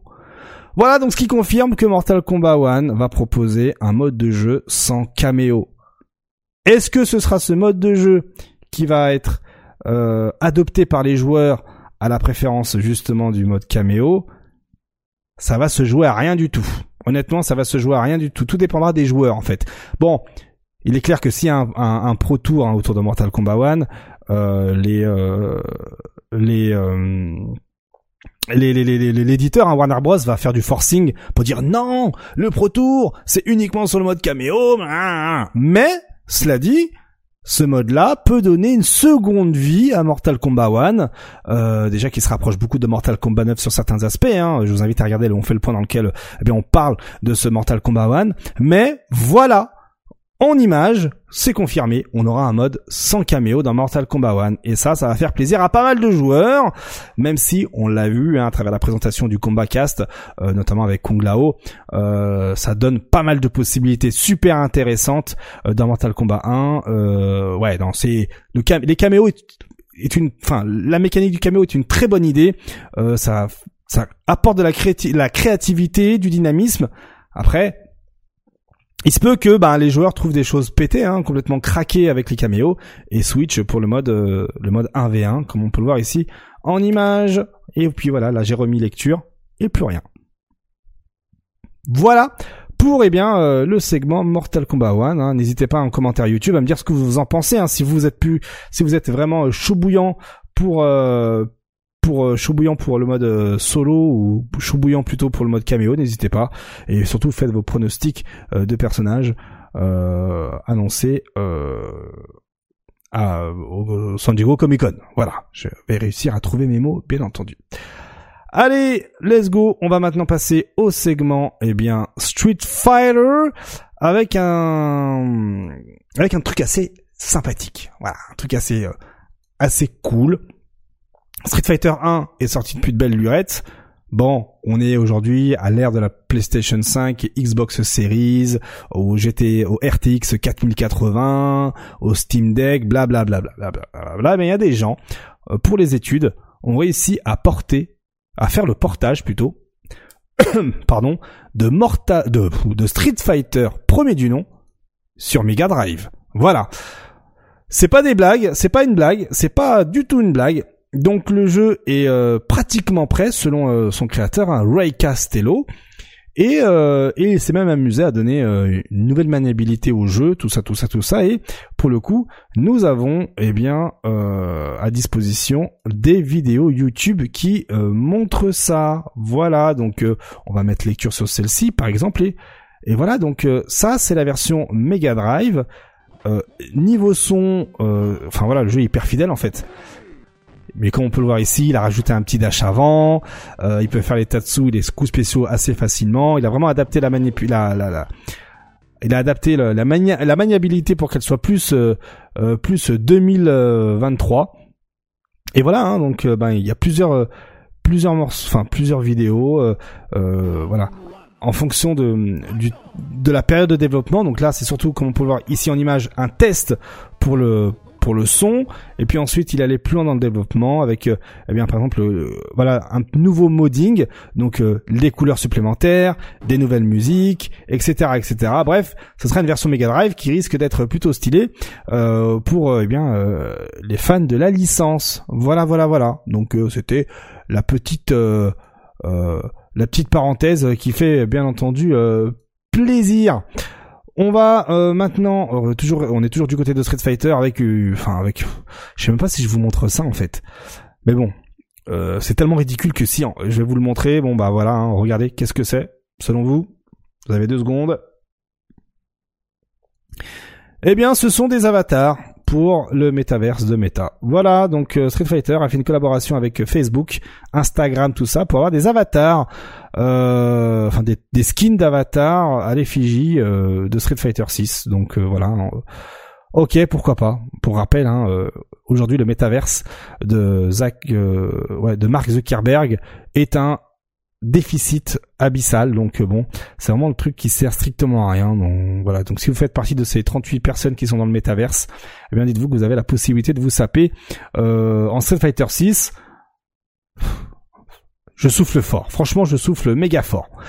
La suite eh bien c'est Riversal qui euh, annonce qui avait annoncé au Bruxelles Challenge être à la réal d'un documentaire euh, d'un documentaire euh, FGC hein, qui euh, suit justement plusieurs joueurs américains et euh, et, et, pas que avec euh, eh bien en, en, star ici comme on peut le voir Mena on a également comment qu'il s'appelle Knuckle Du aussi et Idom et autant vous dire un qu'au trailer que la qualité est au rendez-vous de ouf. Ça a l'air super intéressant honnêtement. Hein. Par exemple là, euh, qui dit, ben voilà moi, je dose, je dose et tout, etc. Mais depuis que je suis père de famille, eh bien, euh, ma vision sur la compétition a vraiment changé. Et lorsque je rentre bredouille d'une compétition, ben, je me sens mal en fait par rapport à ma famille. Euh, voilà, donc euh, je les abandonne pendant plusieurs jours pour revenir sans rien. voilà, tellement ils ont la, ils ont la, la gamberge compétitive. ça c'est, c'est super intéressant. et puis surtout, ça met en avant le fait que ben les payouts dans les tournois de jeux de combat, euh, bah voilà, si on finit pas premier, euh, c'est pas ouf. À quelques exceptions près, bien entendu. En tout cas, ce documentaire YouTube sur la chaîne de, sur la chaîne YouTube de Riversal sera disponible la semaine prochaine, donc euh, à partir du la semaine du 24 juillet précisément. À voir absolument. ensuite, regardez-moi ça. Qu'est-ce que c'est? Qu'est-ce que tu nous présentes, KX Quoi? Quoi Quoi? Eh ben, sur le site Street Fighter 6, hein, sur les colonnes du, les colonnes de développeurs, eh bien, les devs de Street Fighter 6 nous présentent un peu l'origine story du euh, Drive Paris dans Street Fighter 6. Alors, on découvre pas mal de choses assez intéressantes. Hein. Euh, regardez-moi cette image-là, donc euh, assez particulière. Je vais essayer de vous la zoomer. je peux même pas zoomer. Ok, ça se zoome pas. Très bien. Le site le site ne zoome pas. Ok, très bien. Je vais essayer de faire quand même clic droit, ouvrir l'image peut-être. Ouvrir l'image dans un nouvel onglet. Est-ce qu'on a un full screen Waouh, oui, c'est mieux. Donc là, comme on peut le voir ici, eh bien, cela est l'origine du Drive Paris. À la base, le Drive Paris devait ressembler à ça, et à la base, les personnages, comme on peut le voir, avaient leur tenue classique. Donc les tenues classiques étaient envisagées dès le début du, du développement, bien entendu. Euh, dans cet article-là, ils évitent euh, la question, ils en parlent pas, mais si on n'est pas bête, effectivement, Ryu et Chun-Li avec les tenues euh, classiques, c'était envisagé dès le début. Encore heureux qu'ils nous ne vendent pas ça et que l'on puisse débloquer ça dans le World Tour. Mais là n'est pas la question. Donc au départ, le Drive Paris devait être beaucoup plus réaliste. Et comme on peut le voir ici, eh bien il devait y avoir de la sueur qui vole avec de la fumée, parce que l'idée de base était de montrer que les coups étaient déviés. Voilà. Euh, mais finalement, afin de rester dans la direction artistique, hein, dans une direction artistique uniforme, eh bien le pari a été retravaillé pour un peu plus ressembler au Drive Impact, jusqu'à avoir, par exemple, eh bien euh, le Perfect Paris et ses effets d'encre. Des effets d'encre hein, qu'on retrouve également sur le Drive Rush pour la couleur verte, le Drive Impact avec le rouge et le Drive Paris avec le bleu, ce qui nous donne vert, bleu, rouge. Si je traduis, euh, rouge, euh, vert, bleu, ça nous donne red, green, blue. Et red, green, blue, ça nous donne RGB. Voilà, pour ceux qui ont la ref. Donc voilà, à la base, euh, le pari devait être beaucoup plus réaliste. Donc on est vraiment sur ce que Yoshinori Ono avait vraiment en tête. Souvenez-vous, la présentation, la première présentation de Street Fighter V au final Capcom Cup un Street Fighter 5 qui devait être très très réaliste. Donc l'idée de Yoshinori Ono était vraiment d'avoir un Street Fighter 6 très réaliste. Ici, la preuve en est. Et c'est ce qui n'a pas plu en fait à, euh, au ponte de Capcom et c'est la raison pour laquelle Yoshinori, Ono s'est vu eh bien séparé de la licence Street Fighter et puis ensuite s'est barré pour être pour, pour aller chez chez, chez French Bread. Voilà, donc c'est très intéressant de voir ça et de voir un peu les prémices de, de, la création de Street Fighter 6 et de voir justement l'évolution que le jeu a pris. Hein, je vous invite à également regarder les, euh, les documentaires de Red Bull au sujet de, de, de Street Fighter 6 où l'on voit justement quelques euh, quelques versions alpha du jeu et euh, très intéressant, franchement super intéressant. toujours Street Fighter, toujours Street Fighter 6. bah oui, là on passe maintenant sur le sur un petit avant-goût de Rachid parce que Capcom, à travers son compte Twitter Street Fighter, nous a partagé pas mal de séquences de gameplay de Rachid. Hein, euh, euh, voilà. Euh, donc on avait celle-ci hein, qui dure 40 secondes précisément, où on le voit faire un wall jump avec un combo Eagle Spike, on le voit également faire sa tornade chargée, plus derrière, eh bien le mixeur qui full chargé permet de faire combo, on voit faire eh bien les versions enfin CV skill mais adaptées dans le jeu. Voilà, on le voit en l'espace de 40, 40 secondes utiliser tout l'éventail euh, de coups à sa disposition en terminant par une super de niveau 1. Mais il y avait également euh, d'autres euh, d'autres vidéos. Hein. Il y avait également une longue présentation de 7 minutes 20 du personnage qui donnait pas mal, franchement beaucoup beaucoup beaucoup beaucoup de détails sur le perso. Évidemment, je, on va faire un petit résumé, un résumé de cela. Hein. Voilà, je vous invite à regarder la vidéo dans son entièreté si cela vous intéresse et si vous êtes impatient d'ici la sortie du perso qui arrive le 24. Hein, je, rappelle, je, le rappelle, un lundi, hein, le, le, perso, parce qu'on est jeudi 20, vendredi 21, samedi 22, dimanche 23, lundi 24. C'est bien ça. Donc, en gros, qu'est-ce qu'il faut retenir de ce Rachid? Pas mal de petits trucs. À commencer que le perso a un vrai reversal, hein, il a un vrai pif à la relever. Euh, on peut noter également le retour de son V-Skill 1 et V-Skill 2 en guise de follow-up du spécial Arabian Cyclone. Très important. Il a également une level 1 reversal. Euh, il a un anti-air qui couvre devant et derrière, chose que Zangief n'a pas avec son Lariat. Je dis ça, je dis rien, hein, voilà. Hein. Pourquoi Rachid a ça et pas Zangief? On se pose des questions. Il a aussi un projectile full screen. Euh, il a des feintes de saut et des doubles sauts également. Euh, la version forte du Eagle, euh, voilà comme on peut le voir ici, du Eagle Kick a l'air safe, hein, voilà, en garde, hein, il, un peu un genre de Doskoy tout simplement. Il a une level 2 à embrouille, autant être clair tout de suite, et sa level 3 qui va loin et qui manquerait plus qu'à ce qu'elle soit aussi anti-projo. C'est plutôt pas mal. Et on va terminer également sur le fait qu'il a des side switch combo comme on peut le voir là ici hein, regardez hein, des side switch combo en EX euh, ça ça existait aussi dans Street Fighter 5 mais bon avec déjà tout ce qu'il a. C'est assez euh, c'est assez c'est assez fifou quoi. Donc je vous invite à regarder la vidéo dans son entièreté euh, si vous voulez voir un peu toutes les dingueries. Mais ouais non il a il a quand même des dingueries hein, donc ça c'est l'Arabian Cyclone. C'est ce qui permet de d'avoir les follow-up du V-Skill 1 et V-Skill 2 donc euh, adapté dans le jeu à travers ce, coup spécial, hein, l'Arabian Cyclone, Cyclone, pardon, qui permet également de faire launcher. Donc là, regardez, hein, l'Arabian Cyclone, qui donne le V-Skill 2 de Street Fighter 5, voilà, donc il peut voler grâce à ça. Euh, ouais, ok, ok, ça est, oui, c'est un personnage en embrouille, il me fait beaucoup penser à El Fuerte, hein, on va pas se mentir mais il fait penser aussi, donc là aussi l'Arabian Cyclone, Cyclone euh, pour avoir le skill numéro 1 de Street Fighter 5, hein, donc euh, roulade.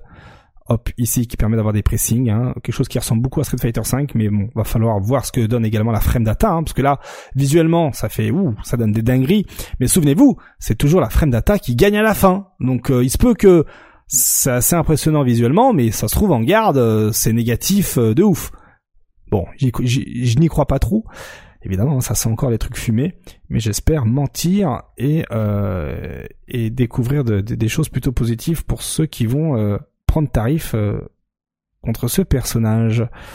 En tout cas, ça reste assez, ça reste assez fou lorsque l'on voit toutes les possibilités.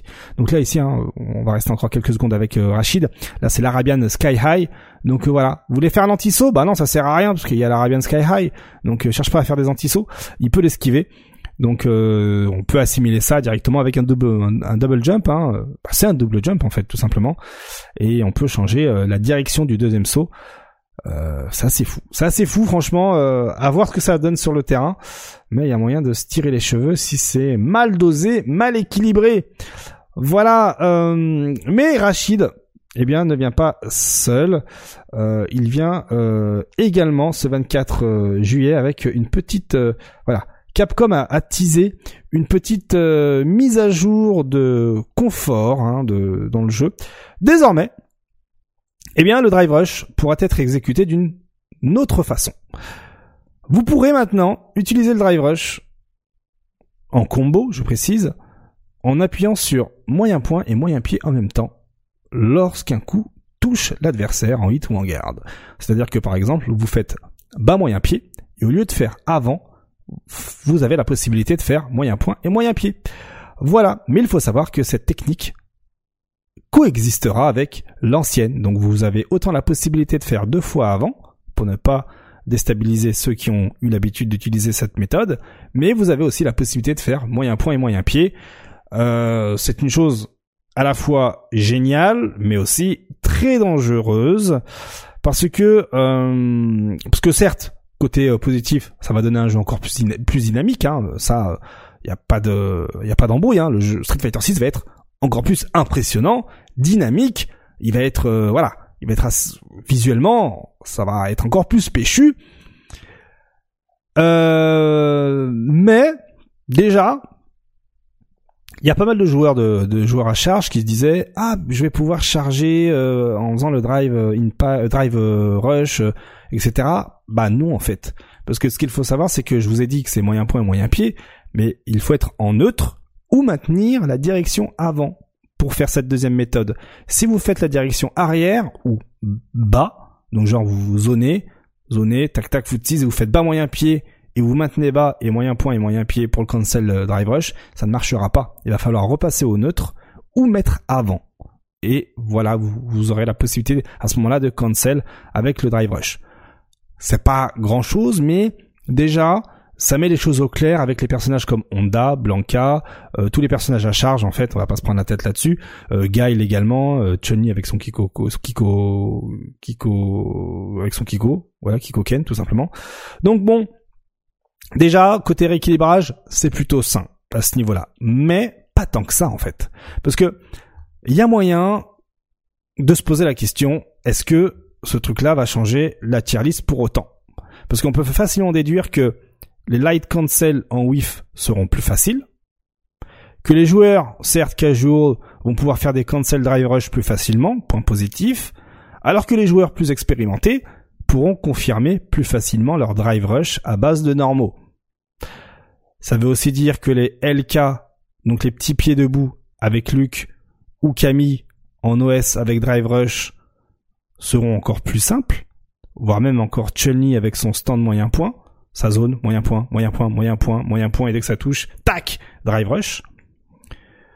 Ça veut dire également que les bas moyens pieds vont être encore plus fatales en neutral, dès qu'on prend le, dès qu'on prend le, on prend le truc, hein, dès qu'on prend la main. Parce que je rappelle, ce sera euh, neutre, un bas moyen pied, dès que ça touche, on passe au neutre et, euh, et drive rush. Ça veut dire également que, euh, que, que, que, que, que, que ça peut un peu mettre en avant certains personnages qui ont déjà des bonnes hitbox. Voilà, parce que autant light kick, voilà, light kick avant avant pour confirmer, ça reste, ça va. Il faut vraiment être au taquet pour confirmer ça. Maintenant, il y aura plus euh, cet effort de deux fois avant pour euh, confirmer le light kick et euh, pousser l'adversaire dans les cordes. Et d'ailleurs, on parle de pousser dans les cordes, mais personne n'a remarqué avec cette petite vidéo que Rachid a un corner carry d'enfoiré avec notamment son Eagle Spike. Hein. Regardez, hein, il est vu mid-screen, mid-screen, bas medium, confirme drive rush et fra Eagle Spike et le personnage adverse se retrouve dans les cordes assez rapidement. Donc déjà ça, ça fait très très peur. Imaginez, hein, d'entrée de match, moyen point, drive rush ou bas moyen pied drive rush, bidule chouette, gros point Eagle Spike comme on peut le voir ici, et d'emblée, on a posé les bails, c'est euh, corner carry et l'adversaire est déjà euh, dans la mouise. Voilà, je dis juste ça, je dis rien. Donc, déjà, euh, on a un exemple ici avec Rachid de potentiellement ce que ça peut donner avec d'autres personnages. Voilà, hein, on est en foot ça confirme le drive rush, tac, ça ouvre la garde assez rapidement, confirme. Est-ce que il n'y a pas un risque de frustrer ceux qui sont moins bons en foot euh, Voilà, bon, il y a des questions à se poser là-dessus. Évidemment, faut voir avec le temps euh, ce que ça peut éventuellement donner. Euh, euh on va dire cette mise à jour de confort pour le drive rush. Moi, de mon avis, c'est une bonne chose. Enfin, c'est une bonne chose, mais qui a double tranchant. Voilà la synthèse. En fait, ce que je vous ai dit, c'était surtout mon avis. Ça peut casser un peu le jeu avec certains personnages. Ça peut rendre des personnages plus forts à cause de leur hitbox de zoning. Euh, et surtout, surtout, si le si le enfin si c'est mal équilibré dans le sens où si on arrive à faire voilà les OS hein, petit pied Paris petit pied Paris petit pied Paris petit pied Paris petit pied Paris vous faites ça hein, parce qu'en fait moyen point moyen pied c'est le Paris hein. donc petit pied Paris vous faites ces trois ces, trois touches à, à la suite et s'il y a suffisamment de buffer pour transformer ça en OS ça risque de casser le jeu genre vous serez dans l'impossibilité d'approcher Luc dans la possibilité d'approcher d'autres persos qui ont des lights qui vont loin et qui sont assez prioritaires en termes d'hitbox. Maintenant, la réponse ce sera à partir de ce 24 euh, juillet avec la mise à jour et peut-être également que nous aurons droit à un rééquilibrage, mais là-dessus rien n'est encore sûr. En tout cas, d'où vient cette idée? D'où vient cette idée de, euh, voilà de mettre, de faciliter cette euh, ce drive rush?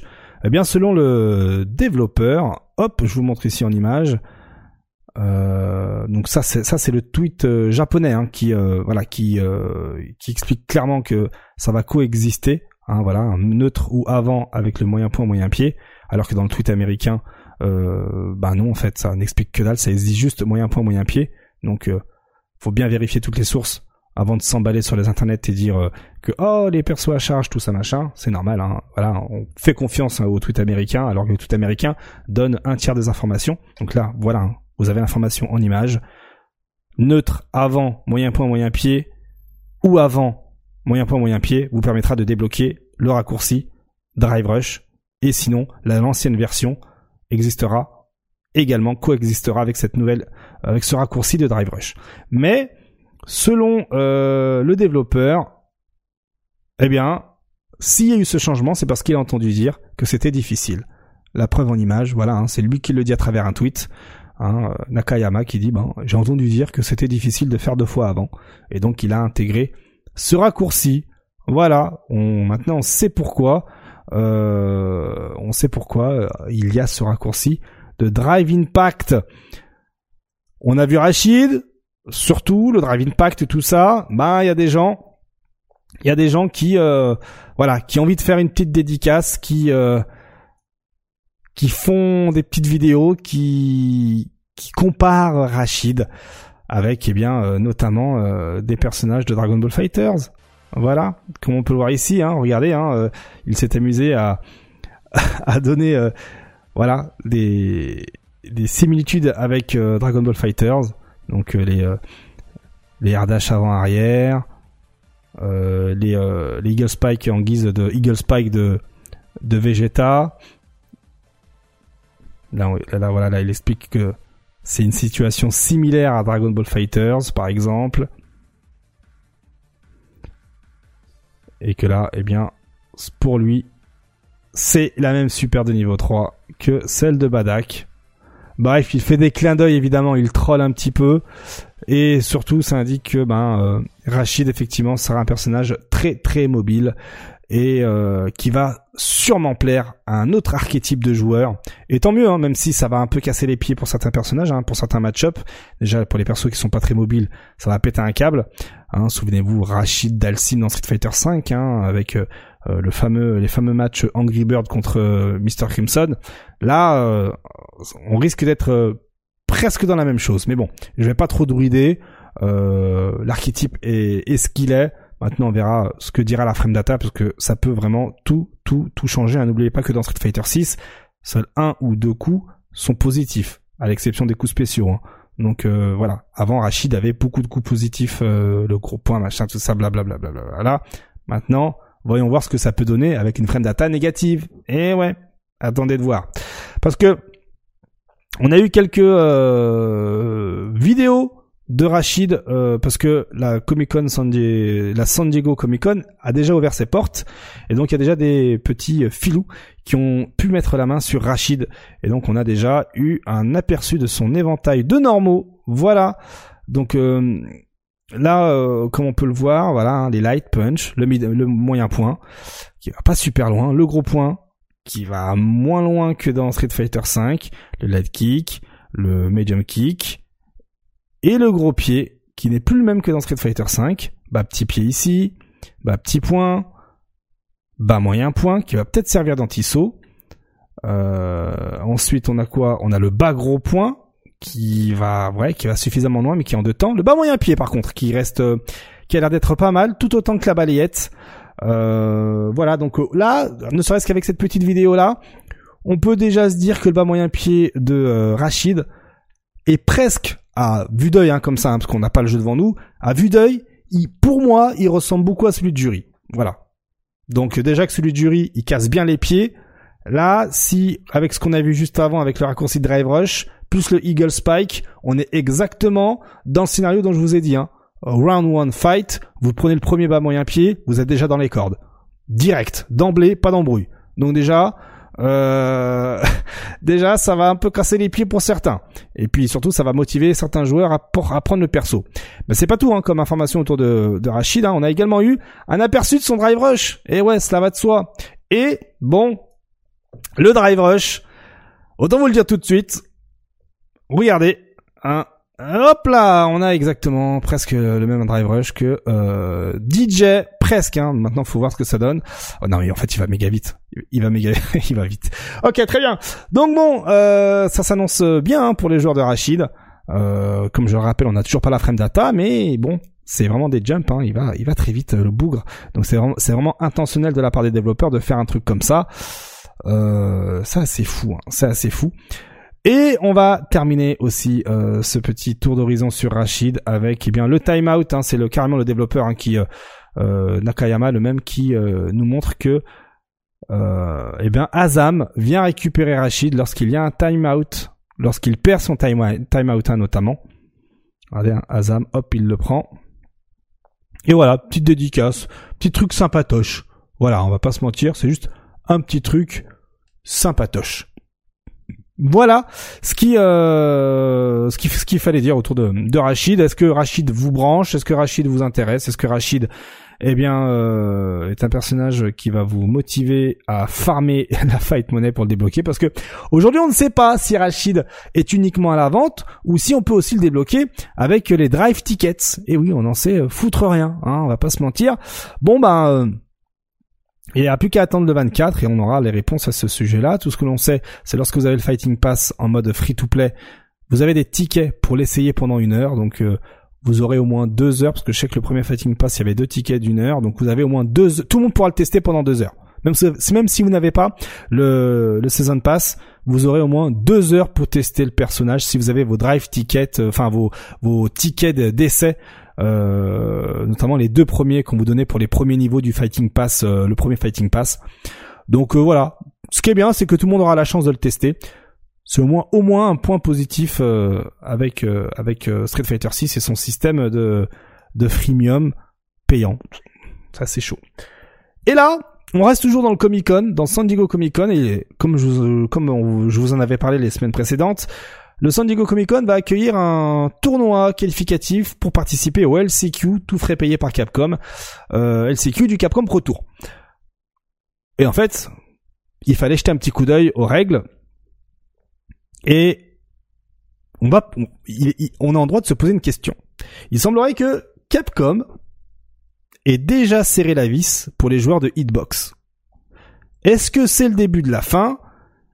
Ben, jugez par vous-même, regardez. Pour le tournoi qualificatif ou LCQ, les manettes seront fournies par le staff, en l'occurrence des DualSense PS5 et des Razer Pantera Fight Stick. Les joueurs ne doivent pas ramener leurs propres manettes pour participer à ce tournoi de qualification LCQ. Ça, ça montre qu'en effet, ça montre deux points. Le premier, c'est que Capcom a le contrôle de ces événements. fermez-la, c'est lui le boss. Voilà le message de Capcom. Fermez-la, c'est moi le boss. Voilà. Mais aussi, bah ça montre que cet événement-là, c'est surtout réservé aux nouveaux joueurs, car euh, voilà, les manettes et stick arcade sont fournis, euh, tout simplement. Donc euh, Street Fighter 6, ne l'oubliez pas, la première, les, les premières personnes visées par, enfin, Capcom vise avec Street Fighter 6 d'abord joueurs casual en fait. Et pas les joueurs qui ont l'habitude de jouer à Street Fighter 6. Donc euh, déjà ça assure le fait qu'on aura un joueur qui euh, qui enfin ça essaye d'optimiser les chances hein, euh, pour avoir un joueur qui n'a pas l'habitude de faire des compétitions au LCQ mais euh, mais on espère en voyant ça que cela ne se généralise pas pour le Capcom Pro Tour. Parce que vous êtes enfin c'est assez fou de, de de voir ça parce que en fait Capcom a également mis des règles pour le Capcom Pro Tour. Et oui, la transition est là. Je vous parle de ça, c'est sympa. Pour les joueurs qui ont pas l'habitude de faire des événements, c'est cool, on leur fournit des manettes, c'est le San Diego Comic Con, euh, ok, let's go, euh, c'est ouvert au grand public, voilà. Mais là, on est sur le règlement du Capcom Pro Tour. Et qu'est-ce que l'on découvre en épluchant le règlement du Capcom Pro Tour? Eh bien que il y a un paragraphe sur la customisation des manettes. Et si je vous résume ça, eh bien, une manette ou un stick arcade ne doit pas avoir plus de 11 boutons. Ce qui veut dire les 8 boutons de façade, petit point, moyen point, gros point, raccourci 1, petit pied, moyen pied, gros pied, raccourci 2, en gros euh, carré X, triangle Y, croix A, rond B, les quatre gâchettes, euh, plus euh, L3, R3 et le touchpad. Ça fait ça fait 11 précisément. 8, 9, 10, 11. Ouais, c'est ça. Du, bah du coup, si vous voulez rajouter, euh, bah comme on peut le voir ici, hein, c'est la mode, hein, une touche pour le drive impact. Vous savez, juste au niveau du pouce. Ben, ça veut dire qu'il va falloir enlever un autre bouton du stick arcade. Par exemple, le touchpad. Avoir un stick arcade qui n'a pas de touchpad. Voilà, et ça vous permettra de, rajouter cette fameuse touche au niveau du pouce, juste en dessous du, petit pied, de manière euh, à avoir euh, le drive impact. Regardez tout à l'heure, hein, il y avait euh, le stick de la semaine avec la pédale de, guitare. Hein. Bah ça c'est un treizième bouton en fait. C'est un douzième bouton, pardon. C'est un douzième bouton. Ben il va falloir qu'il son stick il est pas homologué Capcom Pro Tour. Voilà. Dur dur, dur, dur. Donc Capcom commence à euh, serrer la vis en termes de réglementation de stick de manette dans son Pro Tour. Et ça veut dire également que euh, Daigo ne pourra pas aller au Capcom Pro Tour participer au Capcom Pro Tour avec sa manette et ses 19 boutons je crois ou un truc comme ça 16 ou 19 euh, c'était il y a deux semaines hein, avec toute la team on avait regardé ça on s'était bien foutu de la gueule de son stick et en fait bon bah ce stick là il n'est pas homologué Capcom Pro Tour. C'est fou de dire, c'est fou de dire comme ça de vive voix, le stick arcade n'est pas homologué Capcom Pro Tour. Ce qui veut dire qu'aujourd'hui, il y a une homologation de stick, de manette pour participer au Capcom Pro Tour. Déjà, comme tout à l'heure, il n'y avait pas, enfin, il n'y a pas l'autorisation de jouer avec un clavier. Donc, potentiellement, il faut faire un stick arcade avec des touches de clavier, mais qui ne dépassent pas les 11 touches. Donc haut, bas, gauche, droite, ça fait déjà quatre touches. Aïe aïe aïe. Quatre touches, et si vous rajoutez les huit touches de façade, donc petit point, moyen point, gros point, euh, raccourci, et pareil pour les pieds, eh bien ça fait 12. Ah, ils sont malins Ils sont malins, ils sont malins, ils sont malins. Et oui, voyez, voyez le délire Regardez, parce que dans les actions d'attaque le nombre maximum de input system qui peuvent être utilisés pour attaquer est de 11. Toutefois, euh, les mêmes euh, les mêmes actions euh, offensives ne peuvent pas être assignées à de multiples touches. Par exemple, il n'est pas autorisé d'avoir plus d'un seul petit point. quand vous utilisez une manette avec plus de 11 boutons pour des boutons d'action, des mesures peuvent être prises afin de désactiver les boutons non nécessaires à des euh, à des enfin à des inputs pour attaquer. Voilà. Et là, par exemple, cela ne s'applique pas, par exemple, au DualSense, euh, PS button, mute button, etc. Ça, ce sont des touches qui ne peuvent pas, euh, qui ne peuvent pas euh, être prises en compte. Donc, effectivement, le PS bouton, le bouton PS, donc le le, le, bouton PlayStation, le bouton mute, etc. ces touches-là ne sont pas prises en compte dans ces 11. Et là, j'ai beau regarder, hein, euh, il n'est pas précisé si ça parle que de DualSense ou que de stick arcade. Non, c'est les manettes de manière générale. Donc ça va poser un problème pour les hitbox. Et ouais, ça va poser un problème pour les hitbox. Il va falloir, eh bien, désactiver euh, peut-être des boutons. Mais, comme on l'a vu ici, ce sont 11 boutons d'attaque. Donc, ben, euh, on est sur les quatre directions qui, eux, ne sont pas des boutons d'attaque. Donc, il va rester les 8. Mais, on n'a pas le droit de mettre deux petits, deux, petits points, deux petits pieds, etc., etc., etc. Donc, ça va poser souci. Effectivement, la boucle est bouclée au stick arcade de Daigo qui lui a 50 fois le même bouton pour faire ses raccourcis, etc. Vous voyez ce délire là Eh bien ces manettes là sont pas autorisées. Et aussi ça euh, permet eh bien euh, ça permet euh, d'éviter pour Capcom d'être dans les dans les dramas de oh mais lui il avait une manette avec ci avec ça. C'est une réglementation c'est une homologation. Voilà. Donc c'est officiel hein, il va falloir se s'en tenir euh, et surtout, euh, ben ça va peut-être faire du tort à certains constructeurs, même si de tête ça me dit rien du tout, euh, parce que la le stick arcade, le, le de hitbox là avec le, le levier à gauche et les boutons à droite, bah non, ce sont des directions en plus, donc non non. Non, non, bah, non. Là de tête, il n'y a pas de vraiment de, de stick arcade qui qui me vient en tête pour pour pour citer un exemple de, de constructeur qui va être dans la panade, c'est surtout les joueurs qui custom leur propre manette qui vont jusqu'à euh, l'optimisation au max. Ben va falloir euh, du coup maintenant euh, faire attention à cette optimisation. Donc ben est-ce que votre bouton de raccourci au niveau du pouce est considéré comme un bis repetita? Je ne sais pas. Il va falloir voir. Peut-être qu'il va falloir désactiver un des boutons un, des boutons une, des euh, un des boutons raccourcis. Donc euh, L3 euh, enfin 3 points ou 3 pieds et le déporter au niveau du pouce qui vous permettra effectivement d'avoir le drive impact au niveau du pouce. Voilà, donc le gars avec sa pédale va devoir désactiver un bouton de manière à ce qu'il reste dans les 11 boutons d'attaque. Voilà, tout simplement dur, dur, dur. Donc après, c'est évidemment au cas par cas en fonction de votre manette, de votre stick. Là, au pif, hein, j'ai dit 11 euh, sur un stick avec L3, R3, hein, mais euh, mais euh, tout dépend de comment sont positionnés les boutons, etc., de ce que vous configurez dessus. De manière générale, moi personnellement, L3, R3, je ne mets jamais de bouton d'attaque dessus. Voilà.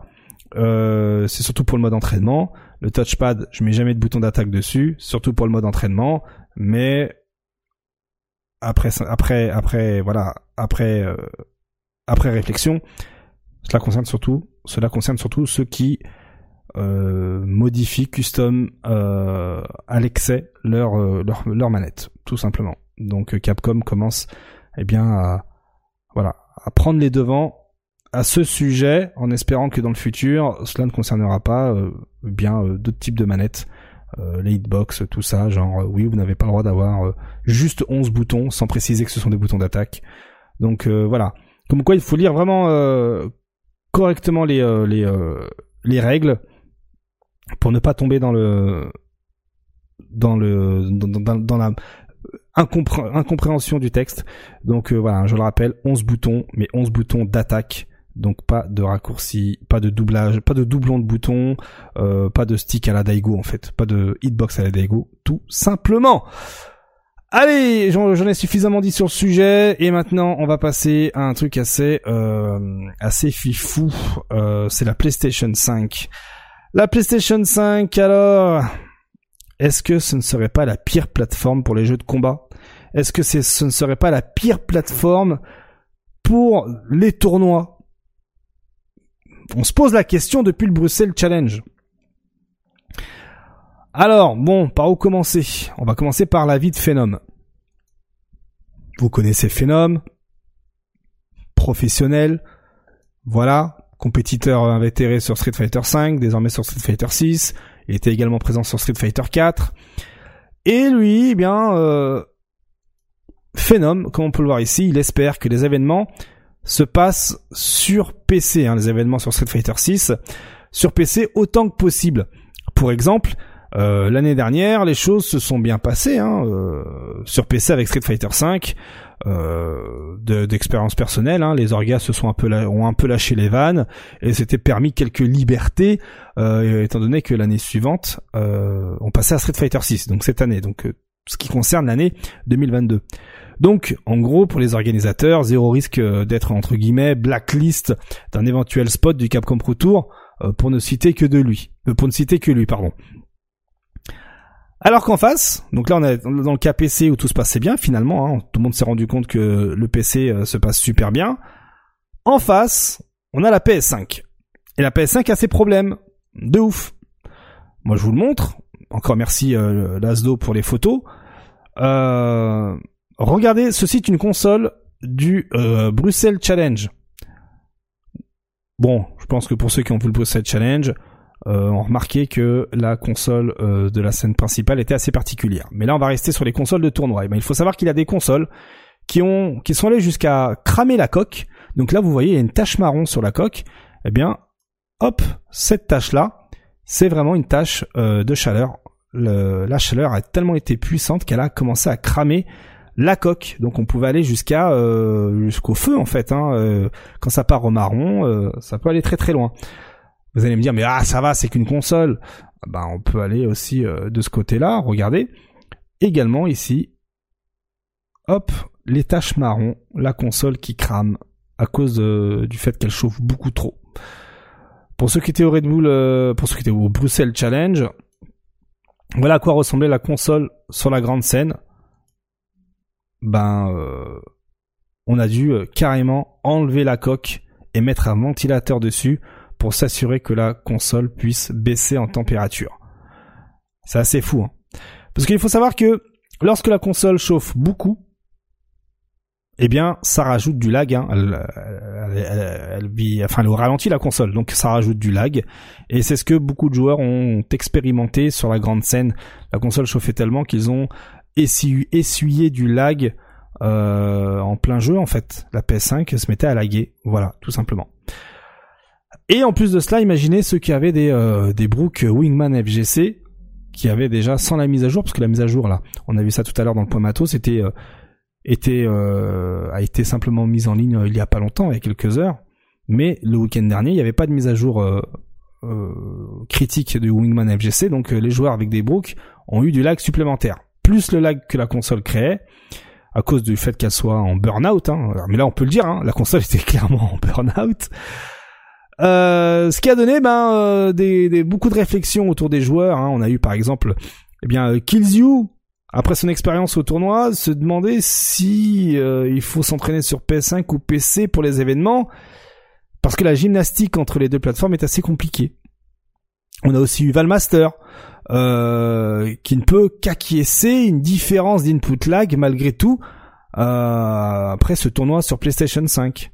Alors que du côté de Kongster, et ça c'est la vérité vraie, euh, Kongster, lui de son côté, a déclaré sur les internets, hein, euh, sur le fil de conversation avec euh, euh avec qui, avec bah, avec Damascus et compagnie, qu'apparemment la PS5, lorsque vous branchez quelque chose sur le port USB derrière la console, eh bien fait fondre les les connecteurs. Voilà. Je cite, c'est un délire. Quand il commente justement la, la, la photo de la PlayStation 5 désossée avec le ventilateur pour la scène principale. Kongster dit donc c'est un délire, mais j'avoue on a eu des connectiques qui ont fondu à cause de la PS5 ici, lors des tournois euh, Beat by 44 si je dis pas de bêtises. Euh, bon bah voilà, c'est un délire, c'est un délire cette console, c'est un délire de ouf. Évidemment, on n'oublie pas de mentionner euh, les manettes sans fil qui interrompent les matchs en se connectant au pif. On en a eu hein, pendant le, le Bruxelles Challenge. On pensait qu'on allait être qu'on allait être euh, voilà tranquille avec la PS5, ben non, hein, tout comme la PS4, la PS5 à ce délire de manette sans fil qui se connecte en plein jeu si vous ne le faites pas après avoir fini votre match. Donc en plus de ça, comme vous l'avez vu, le désossement de la console, euh, plus le ventilo. En somme, en somme, on l'aura compris, et vous l'aurez compris, la PS5, est-ce que c'est une console e-sport? Est-ce que c'est une console de tournoi? Est-ce que c'est une console compétitive? Eh bien, on n'y croit pas trop, malgré euh, malgré euh, ben, soit le forcing du constructeur hein, qui continue à allonger les billets pour avoir l'exclu promotionnel, euh, ou soit le forcing des éditeurs hein, qui malheureusement bien trop frileux de mettre en avant une autre plateforme, eh bien euh, euh rester sur la plateforme qui vend le plus parce que ben euh, compliqué pour eux de mettre en avant leur jeu sur une plateforme qui vend forcément moins que la PS5 et ça on peut les comprendre évidemment. Hein il y, a, des actionnaires, euh, tout ça, tout ça, tout ça, et puis euh, voilà, il y a des gens à payer euh, chez eux. Et avec le temps, il faut savoir que les choses ne vont pas s'arranger. Par exemple, rien qu'au mois de juin, la PlayStation 5 a vu ses ventes augmenter hein, de 116% en Europe, alors que la Switch a vu ses ventes baisser de 2,3% et les Xbox Series baisser également mais de 0,8%. Donc là, encore plus, on prend la mesure de la chose et euh, effectivement, nous sommes un éditeur, on, se dit bah non, en fait, on va mettre euh, on va accepter le deal de PlayStation pour euh, ben, avoir l'exclu promotionnel, pour qu'ils aient l'exclu promotionnel de notre jeu. Et quand je dis exclu promotionnel, c'est-à-dire faire des spots publicitaires en à la fin en disant PlayStation, voilà, uniquement sur PlayStation, enfin jeu disponible sur PlayStation. Voilà, souvenez-vous, hein, euh, PlayStation est assez friand de ce genre de, de, concept. Et, surtout pour donner l'impression que le jeu ne sort que sur PlayStation. Et ça marche, hein, 116% de consoles vendues en plus, ne serait-ce qu'au mois de juin en Europe. Alors, finalement, qu'est-ce qui est le plus important en tant qu'organisateur? Choisir la meilleure option pour les joueurs ou pour les éditeurs? Alors là, je pourrais m'arrêter là hein, euh, et vous laisser cogiter. Mais en creusant, on sait que l'option des éditeurs n'est pas forcément orientée pour les joueurs. Surtout avec l'exemple cité juste avant, hein, sur les sur les chauffes de la console et les ventes du mois de juin. Ouais, un certain euh, certaines contradictions. Euh, et si les orgas s'orientent pas vers les, les du moins si les organisateurs ne s'orientent pas vers les éditeurs, hein, prennent le fait, fait, font le choix de ne pas s'orienter vers les éditeurs, voilà, eh bien plusieurs portes peuvent se fermer pour eux. Du coup, bim, coup de pression. Euh, il y a celle des opportunités avec les éditeurs et celle avec certains joueurs dont l'option de l'éditeur est la plus arcade perfecte, hein, entre guillemets, hein, la plus fidèle, si je puis dire. Donc, si l'orga n'est pas arcade perfect, il faudra aussi compter sur l'absence des joueurs les plus notoires et potentiellement rester par la suite au niveau local, hein, euh, garder ces événements au niveau local. Mais est-ce que c'est si grave de ne pas avoir deux ou trois joueurs notables à un événement où, par exemple, il y a euh, plus de 50 inscrits, par exemple? En soi, pour le spectateur, oui. Fondamentalement, l'orga s'y retrouvera quand même, mais c'est quand même euh, pour le, spectateur, eh bien, il va peut-être manquer ce petit spectacle que l'on a avec des joueurs notoires. Voilà. Euh, mais fondamentalement, l'organisateur s'y retrouvera quand même. À ce niveau-là, hein, on n'est plus à deux ou trois joueurs près. Sauf si bien sûr les ambitions de l'organisateur visent plus haut que la communauté locale. Et c'est là où on repart dans la boucle avec l'option de l'éditeur. Et puis on se repose les mêmes questions une fois qu'une PS5 aura de nouveau chauffé. Mais il y a aussi la possibilité de se démarquer et de montrer de quoi on est capable avec autre chose, hein, euh, comme du PC ou autre. Hein, il y a eu des exemples et potentiellement derrière attirer l'œil avec la production value, euh, euh, avec le sérieux de l'organisation, avec la popularité de l'événement, etc., etc. On pourrait en débattre hein, pendant des heures, mais comme vous pouvez le remarquer, la question n'est pas aussi simple que ça. Hein. Il y a des enjeux de partout et le risque est très élevé, autant du côté de l'organisateur que de l'éditeur bien sûr. Mais s'il faut juste répondre à la question est-ce que la PlayStation 5 est une console pour les jeux de baston? Est-ce que c'est une console e-sport? Eh bien la question est clairement non, tout simplement, avec tous les exemples cités. Hein, la console qui chauffe, la console qui se met à laguer, euh, la console qui est trop grosse, euh, cette histoire de manette, euh, enfin voilà, et puis la console qui coûte trop cher surtout.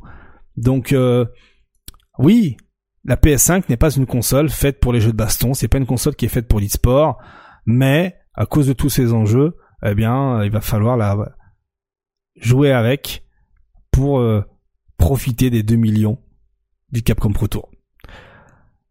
Moi, je suis bien curieux de savoir ce que vous en pensez, vous, euh, de, ce, de cette question-là. Hein. Est-ce que vous, vous pensez, hein, en commentaire YouTube, est-ce que vous pensez que la PlayStation 5 est une console e-sport? Est-ce que moi, je me plante hein, sur mon avis? Est-ce que vous avez des contre-arguments euh, Parce que euh, moi, j'ai beau me creuser le crâne, hein, j'ai beau me prendre une pelle et creuser dans mon cerveau, je ne vois aucun point positif avec la PlayStation 5. Hein.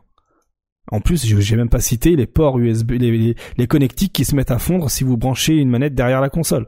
Enfin voilà. En tout cas, j'ai hâte de lire vos commentaires sur YouTube pour euh, pour justement en discuter avec vous parce que je serai au taquet évidemment. Voilà. Mais c'est pas fini euh, côté euh, côté Street Fighter 6. Après cette parenthèse PlayStation 5, hein, et on était en droit de se poser la question, il semblerait que au bout d'un mois, les langues commencent à se délier.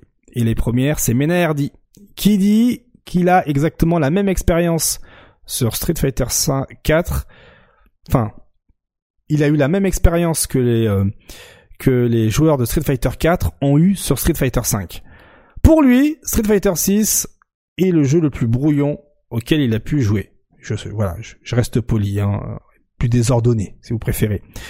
Euh, et il espère que le jeu aille beaucoup mieux comme ce fut le cas pour Street Fighter V année par année. Beaucoup de débats sur le net, hein. beaucoup beaucoup de débats sur le net à la suite de ce, de ce tweet là. Et pour vous faire un petit résumé de ce qui se dit, tout ça, tout ça, tout ça, eh bien, euh, certains vont jusqu'à critiquer ceux qui souhaitent plus de foot 6 dans le jeu. Parce que les arguments vont jusqu'à dire que le neutral est extrêmement romancé. Hein, euh, souvenez-vous, hein, à chaque fois qu'il y a un nouveau Street Fighter, oh mais le jeu n'est pas aussi neutral que dans l'épisode précédent. On a toujours cette rengaine là. Oh mais c'est pas un vrai Street Fighter. Voilà, on a eu ce truc-là quand Street 4 est sorti, la commu Strike avait dit ça. Quand Street 5 est sorti, la commu Street 4 a dit ça. Et puis là, bah, maintenant, bim, Street 6 sort, Street, Street, Street Fighter 6 sort, bim, la commu Street 5 balance cet argument. Alors, ça justifie, euh, voilà, hein, ça dit que le, neutral est extrêmement romancé, hein, ça va jusqu'à dire qu'il est romancé, justifiant euh, cela par le fait qu'à chaque version de Street Fighter, le neutral est différent, hein, qu'un jeu prend le temps de se développer pendant euh, plus de 5 ans, autant sur le neutral que sa communauté qui se construit elle aussi avec le temps.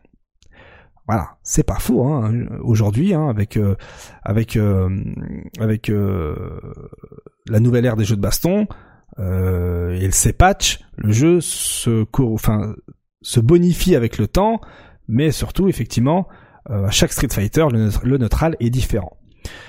Et lorsqu'un titre, du coup, voit le jour avec ses nouvelles mécaniques, des éventails de coups différents pour, pour les persos, hein, ce qui veut dire que les neutrales changent un peu à cause de ces éventails de coups, eh bien le jeu est fortement critiqué et forcément eh bien comparé aux anciens jeux notamment sur le neutral, car forcément il est différent sur le papier, mais est-il pour autant eh bien toujours existant?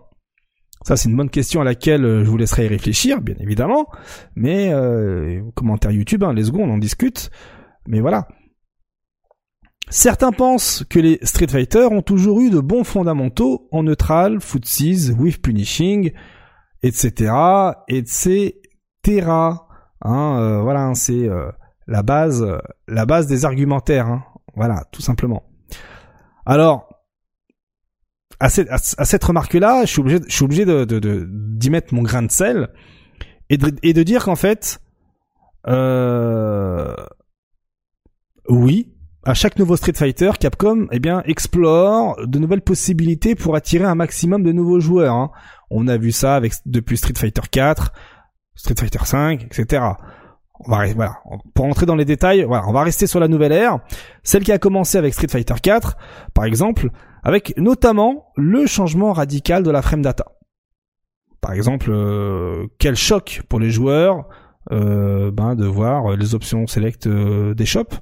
Ah, je veux faire un tick trop. Bah non, il y a l'option select des shops. Ah, what Je veux, je, fais un, pressing dans les cordes ou un pressing en mid-screen dans la garde. What Mais euh, la frame data, du coup, euh, tu peux faire un dragon entre mes coups. Ce fut un choc pour l'époque. Hein. Pour l'époque, c'était un choc pour la une grande partie des joueurs avant de comprendre comment fonctionnait le jeu. Voilà. Euh, il y a eu également la magie des buffers, hein. la fameuse magie des buffers, donc la facilité des, euh, des coups spéciaux par rapport aux anciens jeux, révolution de l'époque. Il y a eu également les saving attacks, euh, les focus en version occidentale. on a eu quoi d'autre Voilà, bref, dans tous les cas, Street Fighter 4, il y a eu quand même du neutral, il y a quand même eu des footsies, euh, ce qui nous a donné justement euh, l'émergence de tout un tas de bons joueurs. Hein. Je pense là en, en maître footsies, euh, la première personne à laquelle je pense c'est Evans, Evans qui excellait sur Street 4 en footsies, Luffy qui était pareil, qui excellait en footsies. C'était vraiment l'école du footsies en Street Fighter 4. mais on va revenir un peu là après, parce que on va, je vais revenir sur un point après.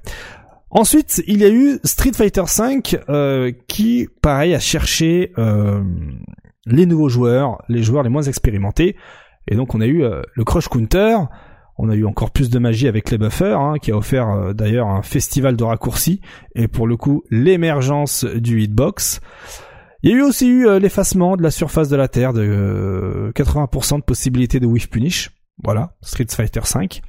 C'était carrément assez ouf, quasiment impossible de whiff punish euh, une grande partie euh, des coups.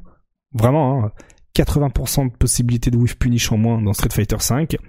Et ça, ce petit point là, c'était la première alerte. D'ailleurs, hein, euh, Street 5, hein, nombreux étaient les joueurs qui ont abandonné le navire après quelques semaines, après quelques mois, pendant la saison, après la saison, tout ça, tout ça. Et en y réfléchissant, et si pour Capcom, la façon de rendre Street Fighter plus accessible était finalement de réduire la force du neutral Ce qui permettrait à un maximum de monde de rapidement trouver le corps à corps, par exemple. Parce que, avec le mode moderne de Street Fighter 6, on n'a plus nécessairement besoin de savoir faire les manips et de se prendre la tête avec les buffers, par exemple. Hein. Buffer qui était l'élément central de simplification de Street Fighter 4, puis Street Fighter 5. Le palier suivant à explorer, pour le coup, étaient logiquement les footsies, vu que faire des anti-air, faire des spéciaux ne sont plus vraiment un problème pour les nouveaux grâce au mode moderne. D'ailleurs, au Japon, ça expérimente sévère euh, les persos en mode moderne. Hein. Euh, je, vous, annonce ça tout de suite, hein, c'est assez fifou. Euh, on a des nouveaux exemples, hein, notamment avec Aitani qui joue Chun-Li, hein, ou même Tachikawa qui joue avec Luke en mode moderne. Si vous avez regardé la Street Fighter League Japan, vous savez de quoi je parle. Là, comme on peut le voir ici en image, hein, regardez, hein, 72 euh, victoires d'affilée avec Chun-Li en mode moderne. D'ailleurs, gros sujet de conversation sur les internets, peut-être qu'on en parlera la semaine prochaine. Mais si vous regardez de plus près, eh bien, Street Fighter n'est pas tant footsies à 100% que ça. Il est même footsies de circonstances. Pour de vrai, hein, il est footsies de circonstances. Parce qu'en fait, dans le jeu, il y a des archétypes de personnages qui cassent d'entrée ces fondations de footsies, comme par exemple Honda, Blanca, Dalsim, euh, La Griffe, Boxer, Dictateur, C Viper, Fuerte, Rufus, JP, et même Street Fighter 3 euh, Sur Strike dans sa globalité. Bougez pas, calmez-vous, je développe. En gros, le Doskoi de Honda. La range de, la, la, Dalsim, hein, de ses coups normaux. Euh, les coups qui avancent tout seuls, par exemple, euh, les dash traits de boxer, les walls euh, de la griffe dans Street Fighter 2X, etc., etc., cassent les fondamentaux du neutral et des footsies. Et c'est pas des bêtises. Pour cela, j'ai quelques exemples en vidéo. Regardez cela par vous-même. Dites-moi si pour vous, ça, c'est du neutral et des footsies.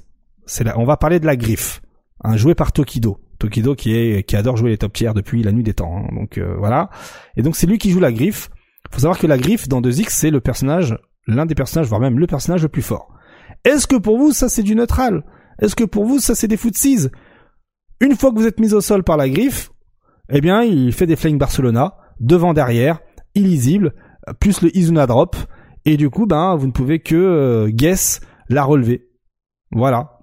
Est-ce que pour vous, cela, une seule ouverture dans Street Fighter 03, parce que n'oubliez pas que Street Fighter 03, on commence avec sa jauge au max. Est-ce que pour vous, ça c'est du neutral? Est-ce que pour vous, c'est du footsies L'infini avec euh, avec quasiment tous les persos dans Street Fighter 03 euh, donc là voilà, la fin du game, là c'est euh, la fin du match, c'est euh, Sagat qui fait son moyen point, son moyen point, son moyen point jusqu'à euh, jusqu'au timeout, hein, parce qu'il va pas tuer, hein, ça, ça enlève un point, de, un point de vie à chaque fois. Est-ce que pour vous, cela, donc Street Fighter 4, c'est des footsies? À partir du moment où vous êtes au sol, eh bien vous tapez toutes les OS du jeu. Dans Street Fighter 4, vous voulez backdash, ben vous avez l'OS euh, balayette. Vous relevez, ben vous avez les imbloquables. comme ici, hop, donc c'est pour ça qu'il saute. Donc sinon il reçoit l'imbloquable, etc., etc., etc.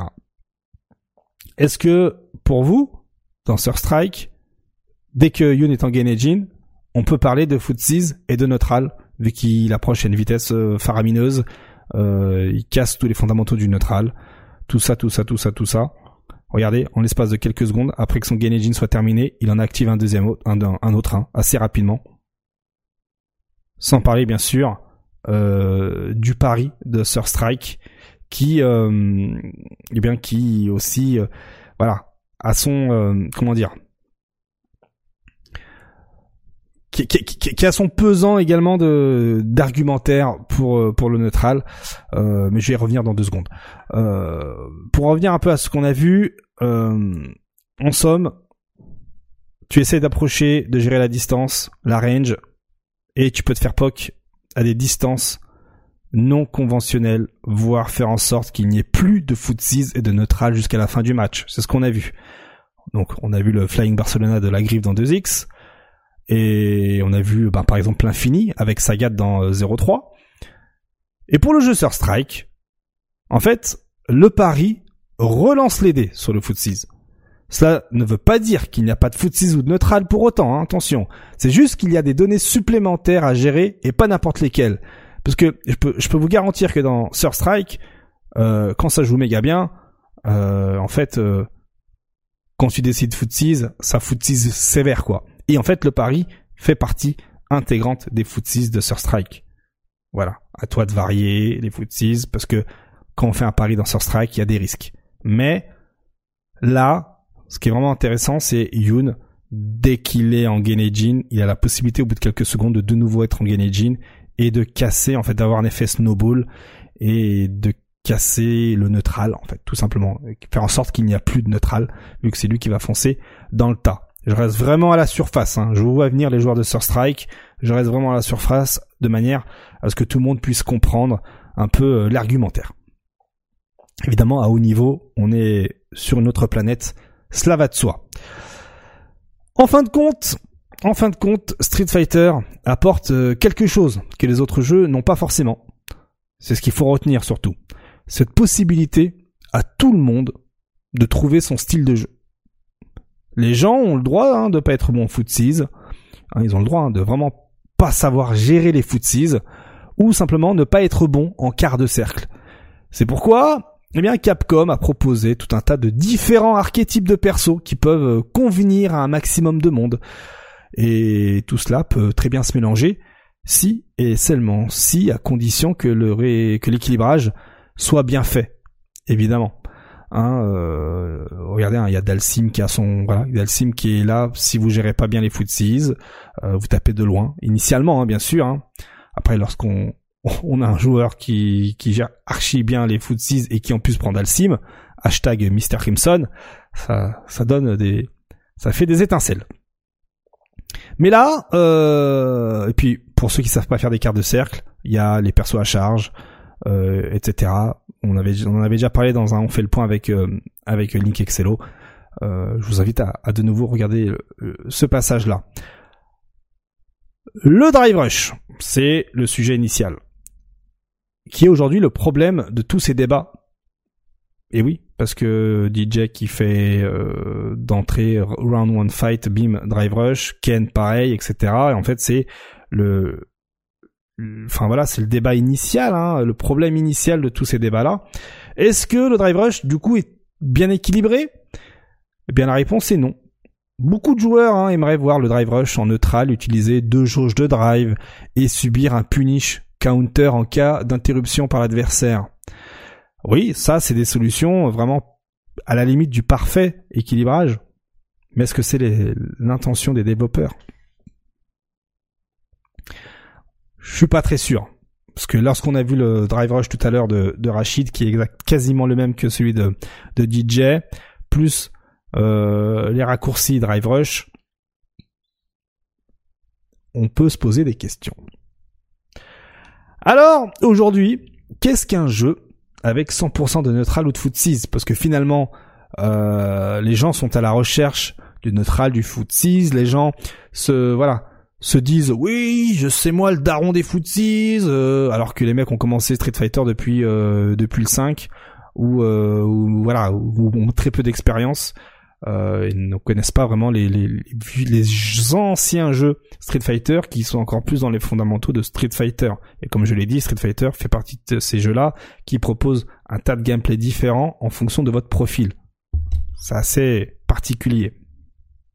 Eh bien aujourd'hui, il y a un exemple de jeu qui propose 100% de neutral ou de footsies. Un jeu qui n'a pas bougé d'un copé, hein, euh, malgré toutes les versions qui sont apparues, etc. Bon, à l'exception de un ou deux épisodes évidemment, hein, qui sont assez décriés, qui sont assez décriés, ouais. Eh bien, c'est KOF, The King of Fighters. Voilà, KOF 15 est un jeu 100% neutral et footsies, hein, tout simplement. Faut pas chercher midi à 14h. Certes, euh, visuellement, il, il, a son style, mais non, non, c'est un jeu qui est 100% footsies et neutral. Voilà. Vous pouvez, vous pouvez demander à n'importe qui euh, le jeu. Et comme ça, contrairement à Street Fighter, qu'en fait, Street Fighter en fait est, est, neutral de situation et footsies de situation. Si par exemple vous tombez contre un Dalsim, Dalsim, euh, Dalsim Ryu, Street Fighter 4, y a pas de foot 6 les gars. Ryu passe, passe toute sa vie au bout de l'écran à faire des ados. Dalsim évite, fait des gros points de loin et Ryu doit piffer des dragons dans les gros points euh, ou dans les coups de, de Dalsim. Ou doit avoir la voilà, doit se dire ah il y a le gros point, je suis à la bonne range, dragon et voilà. Donc bon, compliqué. Street Fighter est différent à chaque épisode et c'est ce qu'il faut retenir et, voilà tout.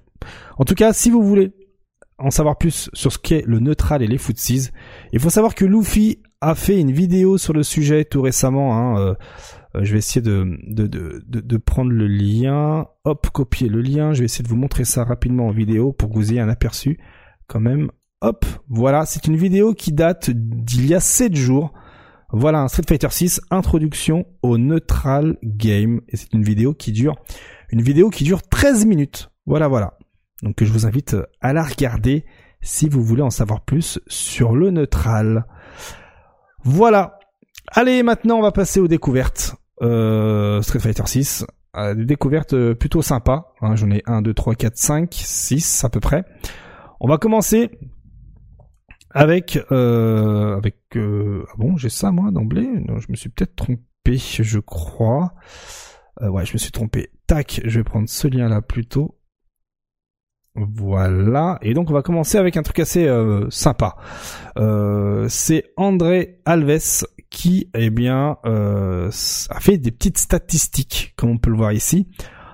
En gros, c'est une étude réalisée par ce monsieur qui a compilé les résultats de 23 tournois qui ont eu lieu ce mois-ci en ne conservant que les top 8. Et voici ce qu'il en ressort.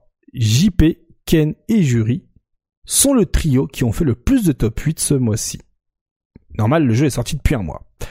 Suivi ensuite de Guile, Luke et DJ, qui sont le top sous la barre des 7%, qui, euh, qui au-dessus pardon des 7%, qui ont fait euh, des top 8.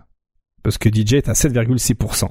En dessous de la barre des 7%, on a Manon, Camille, Chun-Li, Blanca, Kimberly, Marissa. Et en dessous des 3%, on a Dalsim, Lily, Zangief, Ryu, Honda et Jamie. Jamie, zéro top 8. Hein. Mais dans les majors. Hein. Il a compilé 23 euh, tournois. Moi j'aurais mis... Euh, eh, Solid Jean, il fait des top 8, hein, mon pote. Hein. Mais je pense qu'il parle surtout des présentiels. Euh, ça reste tout de même intéressant. Il a même fait, voilà, il a énuméré les tournois. Donc, il parle de ICFC, du Bruxelles Challenge, du CEO, du Red Bull Comité, Impact Protocol, euh, Doyu Invitational en Asie, euh, Final Bout, euh, voilà, quelques tournois, effectivement. Déjà, d'emblée, ça manque euh, du Galaxian Explosion, et d'autres tournois où justement Solidin euh, et d'autres joueurs finissent top 8 avec Jamie. Donc déjà, il faudrait lui envoyer un petit message à ce André Alves pour dire "Eh, il y a des Jamie par-ci par-là." Voilà. Après on fait on donne les résultats qu'on veut avec euh, l'équation qu'on veut. Voilà, ce que je veux dire. Autre découverte, celle-ci qui va un peu plus vous intéresser et qui pourrait peut-être s'appliquer avec tout un tas d'autres personnages eh ben c'est euh, c'est Guile. Guile qui, euh, je vous explique rapidement, drive rush en neutral après une shop et sa 3 d'adversaire, Camille, comme on peut le voir ici. Et si Guile tente de mettre la garde, il se fait punir son drive rush. S'il fait un somersault, ça passe au travers. Mais s'il active sa super de niveau 2, comme on peut voir ici, il aura la garde ou le pari pour punir l'adversaire. Eh oui. Maintenant, il faut voir si cela marche aussi pour Jamie, Blanca et Jury, qui ont des euh, installs aussi, hein, de super de niveau 2. Mais c'est intéressant. C'est intéressant euh, de voir cette action-là. Donc des trucs qui peuvent vous sauver la vie, parce que ça arrive, hein, par exemple, euh, vous mettez au sol, ben, cette situation elle arrive assez régulièrement en fait, et la personne en face peut piffer, mais vous vous avez le réflexe de pouvoir, euh, vous avez le temps de faire la super de niveau 2. Alors là ici, lui, il essaye avec le mode moderne, mais ça doit également marcher avec euh, la version classique. Il n'y a pas de raison que ça ne marche pas ici également. On a aussi autre chose, un petit bug avec Jamie qui va pas forcément faire plaisir aux joueurs de Jamie. Un bug avec la super de niveau 2, hein, l'install. En gros, si Jamie prend une gorgée à partir du target combo, euh, target combo avant gros pied, euh, qui se termine avec une autre gorgée, en étant au niveau 4, précisément, eh bien, pile au moment où l'install s'en va, il va gagner certes un niveau, mais fera toujours autant mal qu'en étant au niveau 0. Donc vous perdez en fait finalement un niveau. Je la refais. Vous êtes au niveau 4, vous faites le target combo avant gros pied et ensuite euh. Et si vous prenez votre gorgée pile au moment où euh, l'install se termine, la super se termine, vous allez gagner votre euh, votre gorgée, mais vous allez faire aussi mal qu'en étant au niveau 0. Donc attention à ne pas prendre de gorgée pile poil au moment où la SA où la où, ça se termine. Vous voyez, hein, c'est ce target là précisément. Et donc là, ben regardez les dégâts, ça reste des dégâts minimes. Voilà, voilà, donc vous allez perdre un niveau, vous allez être, déséquilibré d'un niveau euh, pour tout le reste euh, du match. Aussi, on reste sur Jimmy, Jamie, pardon, avec un autre bug, malheureusement pour les joueurs de Jamie. Il faut savoir que Jamie euh, acquiesce la disparition d'une frame de déplacement, pour faire simple. Hein. Euh, en gros, vous êtes en level 4 et vous spammez, lorsque vous spammez avant et arrière, eh bien, pour en voir l'exemple, le perso reste sur place, alors que si vous êtes du level 1 au level 3, en spammant avant et arrière, il va clairement bouger. Et ce petit détail qui donne l'impression de pas être grand chose, fera que dans certaines situations, Jamie ne pourra pas euh, bait des shops si euh, dans le vent s'il est trop près. Par exemple, regardez ici en vidéo, ben euh, lorsque euh, j'espère qu'ils vont montrer pile poil voilà. Regardez hein, il, tremble là le, petit Jamie. Vous voyez hop là il tremble comme ça. Alors que juste avant je crois qu'ils vont montrer il reste sur place. Voilà ici il reste sur place quand on le spam voilà ici je le refais hop voilà eh bien ce petit détail là fait que la situation suivante ici on peut facilement bait une shop dans le vent, faire des chimies, comme diraient les autres. Mais si vous êtes en level 4, hop, les chimies ne fonctionnent pas, à cause de cette frame qui a disparu. Donc attention, si vous êtes joueur de, Jamie, et que vous voulez euh, justement euh, provoquer des shops dans le vent, des chimies, ne le faites pas de trop près, sinon vous allez vous faire choper avant même de reculer. Voilà. Autre découverte, on a euh, un petit truc avec Blanca, un petit setup qui va faire plaisir aux joueurs de Blanca. Après la shop euh, SP euh, Overdrive, un petit backdash en arrière, puis drive rush pour commencer les embrouilles. C'est cadeau, c'est cadeau. Je suis comme ça, je suis sympa. Regardez, hop, shop spécial Overdrive, petit backdash, hop là, et on passe de l'autre côté, on embrouille et on tue. Donc drive rush hop, on fait le drive rush hop hein, pour passer de l'autre côté pile pas le moment où l'adversaire se relève et c'est en bruit de devant derrière. Imaginez bien que en changeant de quelques frames le timing, il y a moyen de faire des devants derrière et d'embrouiller l'adversaire. Voilà. On va en continuer avec une OS, une OS, une nouvelle OS qui est assez particulière, c'est l'OS Paris. Mais une OS Paris évoluée. Souvenez-vous, on en avait déjà parlé, hein, il y a des semaines maintenant, euh, l'OS Paris sur les projectiles, vous faites Paris, gros point. Et euh, en fait, si ça fait Perfect Paris, vous faites gros point. On avait appris ça. Eh bien aujourd'hui, faites votre manip, tout simplement la manip, avec Paris et gros point par exemple, ou, euh, ou autre chose. Et en fait, ce qui se passe, c'est si vous le faites bien, il y a le coup spécial qui sort, ok? Et si vous le faites mal, eh bien, il y a un pari qui sort. Et il faut savoir que cela marche également en reversal. Et ouais. C'est assez fifou, hein. Je, vous laisse regarder ça, regardez. Ici, par exemple, euh, regardez la situation à 2,36. Donc là, ça va commencer. C'est ça, donc moyen point, moyen pied, gros point. Et là, en fait, sur les drives, euh, sur les euh, drive rush en pressing, eh bien, euh, lorsqu'il le fait au bon timing, il y a le Dragon EX qui sort, et lorsqu'il le fait avec un timing différent, c'est le pari. Ce qui vous permet, eh bien, euh, d'avoir des options euh, défensives supplémentaires. Parce que ça arrive hein, de se louper dans son timing. Et là, ça veut dire que si vous vous loupez dans votre timing, c'est un pari qui sortira. Et ça peut marcher avec tout un tas de coups spéciaux. Comme ici, par exemple, avec JP également. Si vous vous loupez de timing pour l'amnésia, eh bien ce sera le pari qui va sortir. Et si vous le faites au bon timing, ce sera l'amnésia IX qui sortira. Voilà. Donc euh, par contre, hein, vous avez compris, hein, ce sera moyen point, moyen pied, gros point, et ce qui va obligatoirement sortir un coup IX. Donc déjà ça, il va falloir y penser. Mais ça peut marcher également à la relevée. Tout à fait. Si vous loupez votre euh, reversal à la relevée, il y aura le pari à la place. Mais qui dit pari dit ben, peut-être possibilité de choper pour contrer ça. Mais en fait, non. Parce que euh, il semblerait que si vous faites la shop, il y a le Dragon EX qui sort. Voilà. Apparemment. Faudrait que vous testiez ça à la maison euh, pour en être sûr. Autre euh, dernière découverte, c'est contre Manon et ses overheads. Eh bien, il semblerait qu'il y a une petite technique qui permet eh bien, de couvrir deux options défensives à la fois. Hein, vous voyez, hein, il y a la phase de la première phase pré-overhead pour faire drive rush shop SP et première phase de pré-overhead, puis ensuite overhead et drive rush. Ok? Eh ben en fait, ce qu'il faut faire pour éviter ça, c'est tout simplement de décaler son saut. Vous protégez sur le sur la première sur le pré-overhead de de Manon et ensuite vous décalez un saut. Si elle fait drive rush ou même euh, juste euh, pré-overhead shop SP, vous sautez. Et si elle fait euh, overhead, eh bien, vous avez la garde. Tout simplement. Je vous laisse regarder les manipulations à gauche. C'est assez fifou hein, quand même. Hein. Vous suffit simplement de décaler son saut lorsque vous faites presser par euh, Manon, spécifiquement par le coup qui va précéder l'overhead. Il n'y en a qu'un seul de toute façon. Voilà. Tout simplement. Ça c'est fou, hein. Ça c'est fou, c'est euh, ces, petits ces, petits détails qui peuvent vraiment vous aider dans, dans les match-ups.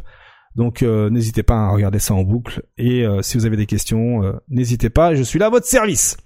Et donc voilà, c'est ce qui va clôturer le segment Street Fighter 6. Et nous, eh bien, on va maintenant passer à la bagarre du week-end. Let's go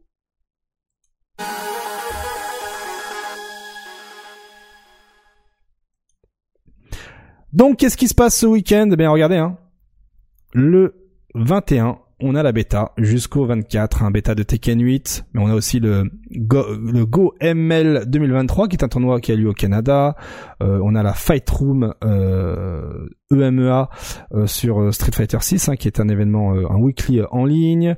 On a les Sensors comme d'hab, on a le Fight Club China avec Xian et d'autres d'autres gros joueurs qui font un genre de comité en Chine avec Xiao Hai, tout ça, tout ça, tout ça. On a le Fighter Showdown hein, qui est euh, en Inde un Tekken World Tour, hein, évidemment. On a euh, le Canicule Fest, on en a parlé la semaine dernière, euh, qui un tournoi en ligne. On a le King of Salt Mine, tout ça, tout ça, tout ça. je vous laisserai hein, regarder. Hein, euh, ouais, je vous laisserai regarder tout ce qu'on a sur l'agenda. Hein. L'agenda qui est disponible sur mon sur ma bio Twitter. Hein. Il y a le lien directement ou sur euh, le chat Twitch. Vous tapez exclamation agenda et vous aurez accès au lien qui vous permet de bien voilà de d'avoir accès à tout l'agenda euh, de ces prochaines semaines du week-end, hein, parce que moi je les mets au fur et à mesure. Euh, voilà, chaque fois que je fais une émission, je le mets dans l'agenda. Comme ça, vous avez les liens qui vont bien. Hein. vous cliquez sur ce qui vous intéresse et puis ensuite, comme vous pouvez le voir, il y a un lien qui apparaît. En tout cas, surtout ce week-end, c'est la bêta Tekken 8 et quelques événements, euh, notamment Tekken World Tour, qui vont euh, voir le jour. Voilà, voilà. Et puis ensuite, eh bien nous, comme d'habitude, on se retrouvera normalement vendredi prochain euh, avec Nodno pour la partie Tekken et aussi euh, eh bien euh, Arctal pour la partie euh, la partie Mortal Kombat 1 pour vous faire un petit débrief à la fois de la bêta Tekken 8 et des news autour de Mortal Kombat 1. Voilà voilà voilà. Bon, eh bien, euh, eh bien, c'est ainsi que se clôture. Eh bien, on fait le point euh, en version estivale, en hein, version de l'été. J'espère que eh bien, vous avez passé un bon petit moment autour de l'actualité, euh, eh bien, euh, du jeu de baston, de décrypter euh, cette actualité. N'hésitez pas hein, à faire lâcher un petit pouce bleu pour le référencement, ça fait toujours plaisir avec un commentaire. Hein. N'hésitez pas si vous avez des questions ou si vous voulez eh bien engager le sujet sur, sur sur quelque chose qui a été traité durant cette émission-là. Je suis à votre disposition, je suis dans le chat, hein, j'ai mes petites notifications. Je m'excuse d'avance hein, s'il y a des, euh, des, commentaires qui disparaissent. Hein. il semblerait que le bot euh, YouTube euh, fasse des siennes. Il faudrait que j'investisse. Il faudrait que je check en fait tout simplement dans les options. Mais si je ne mets pas le bot, eh bien il y a quelques commentaires un peu un peu déconvenus qui tapent l'incruste sous les vidéos. Donc donc voilà. En tout cas, c'est les vidéos va être. Voilà, j'allais sortir mon discours d'habitude, hein, genre cette vidéo va se retrouver à 4 heures du matin, machin, mais en fait, oui, quoi qu'il arrive, elle est là à l'heure où j'enregistre, c'est euh, jeudi. Eh bien, vendredi matin à 4 heures du mat sur YouTube, elle sera disponible. En tout cas, une fois de plus, merci, merci, merci beaucoup pour votre fidélité. Passez de très très bonnes vacances, euh, dosez à fond, dosez tant que vous pouvez, et puis nous, bah, on se donne rendez-vous au plus tard vendredi pour un nouveau On fait le point des vacances. Voilà. Des bisous à vous, prenez soin de vous et vive la dose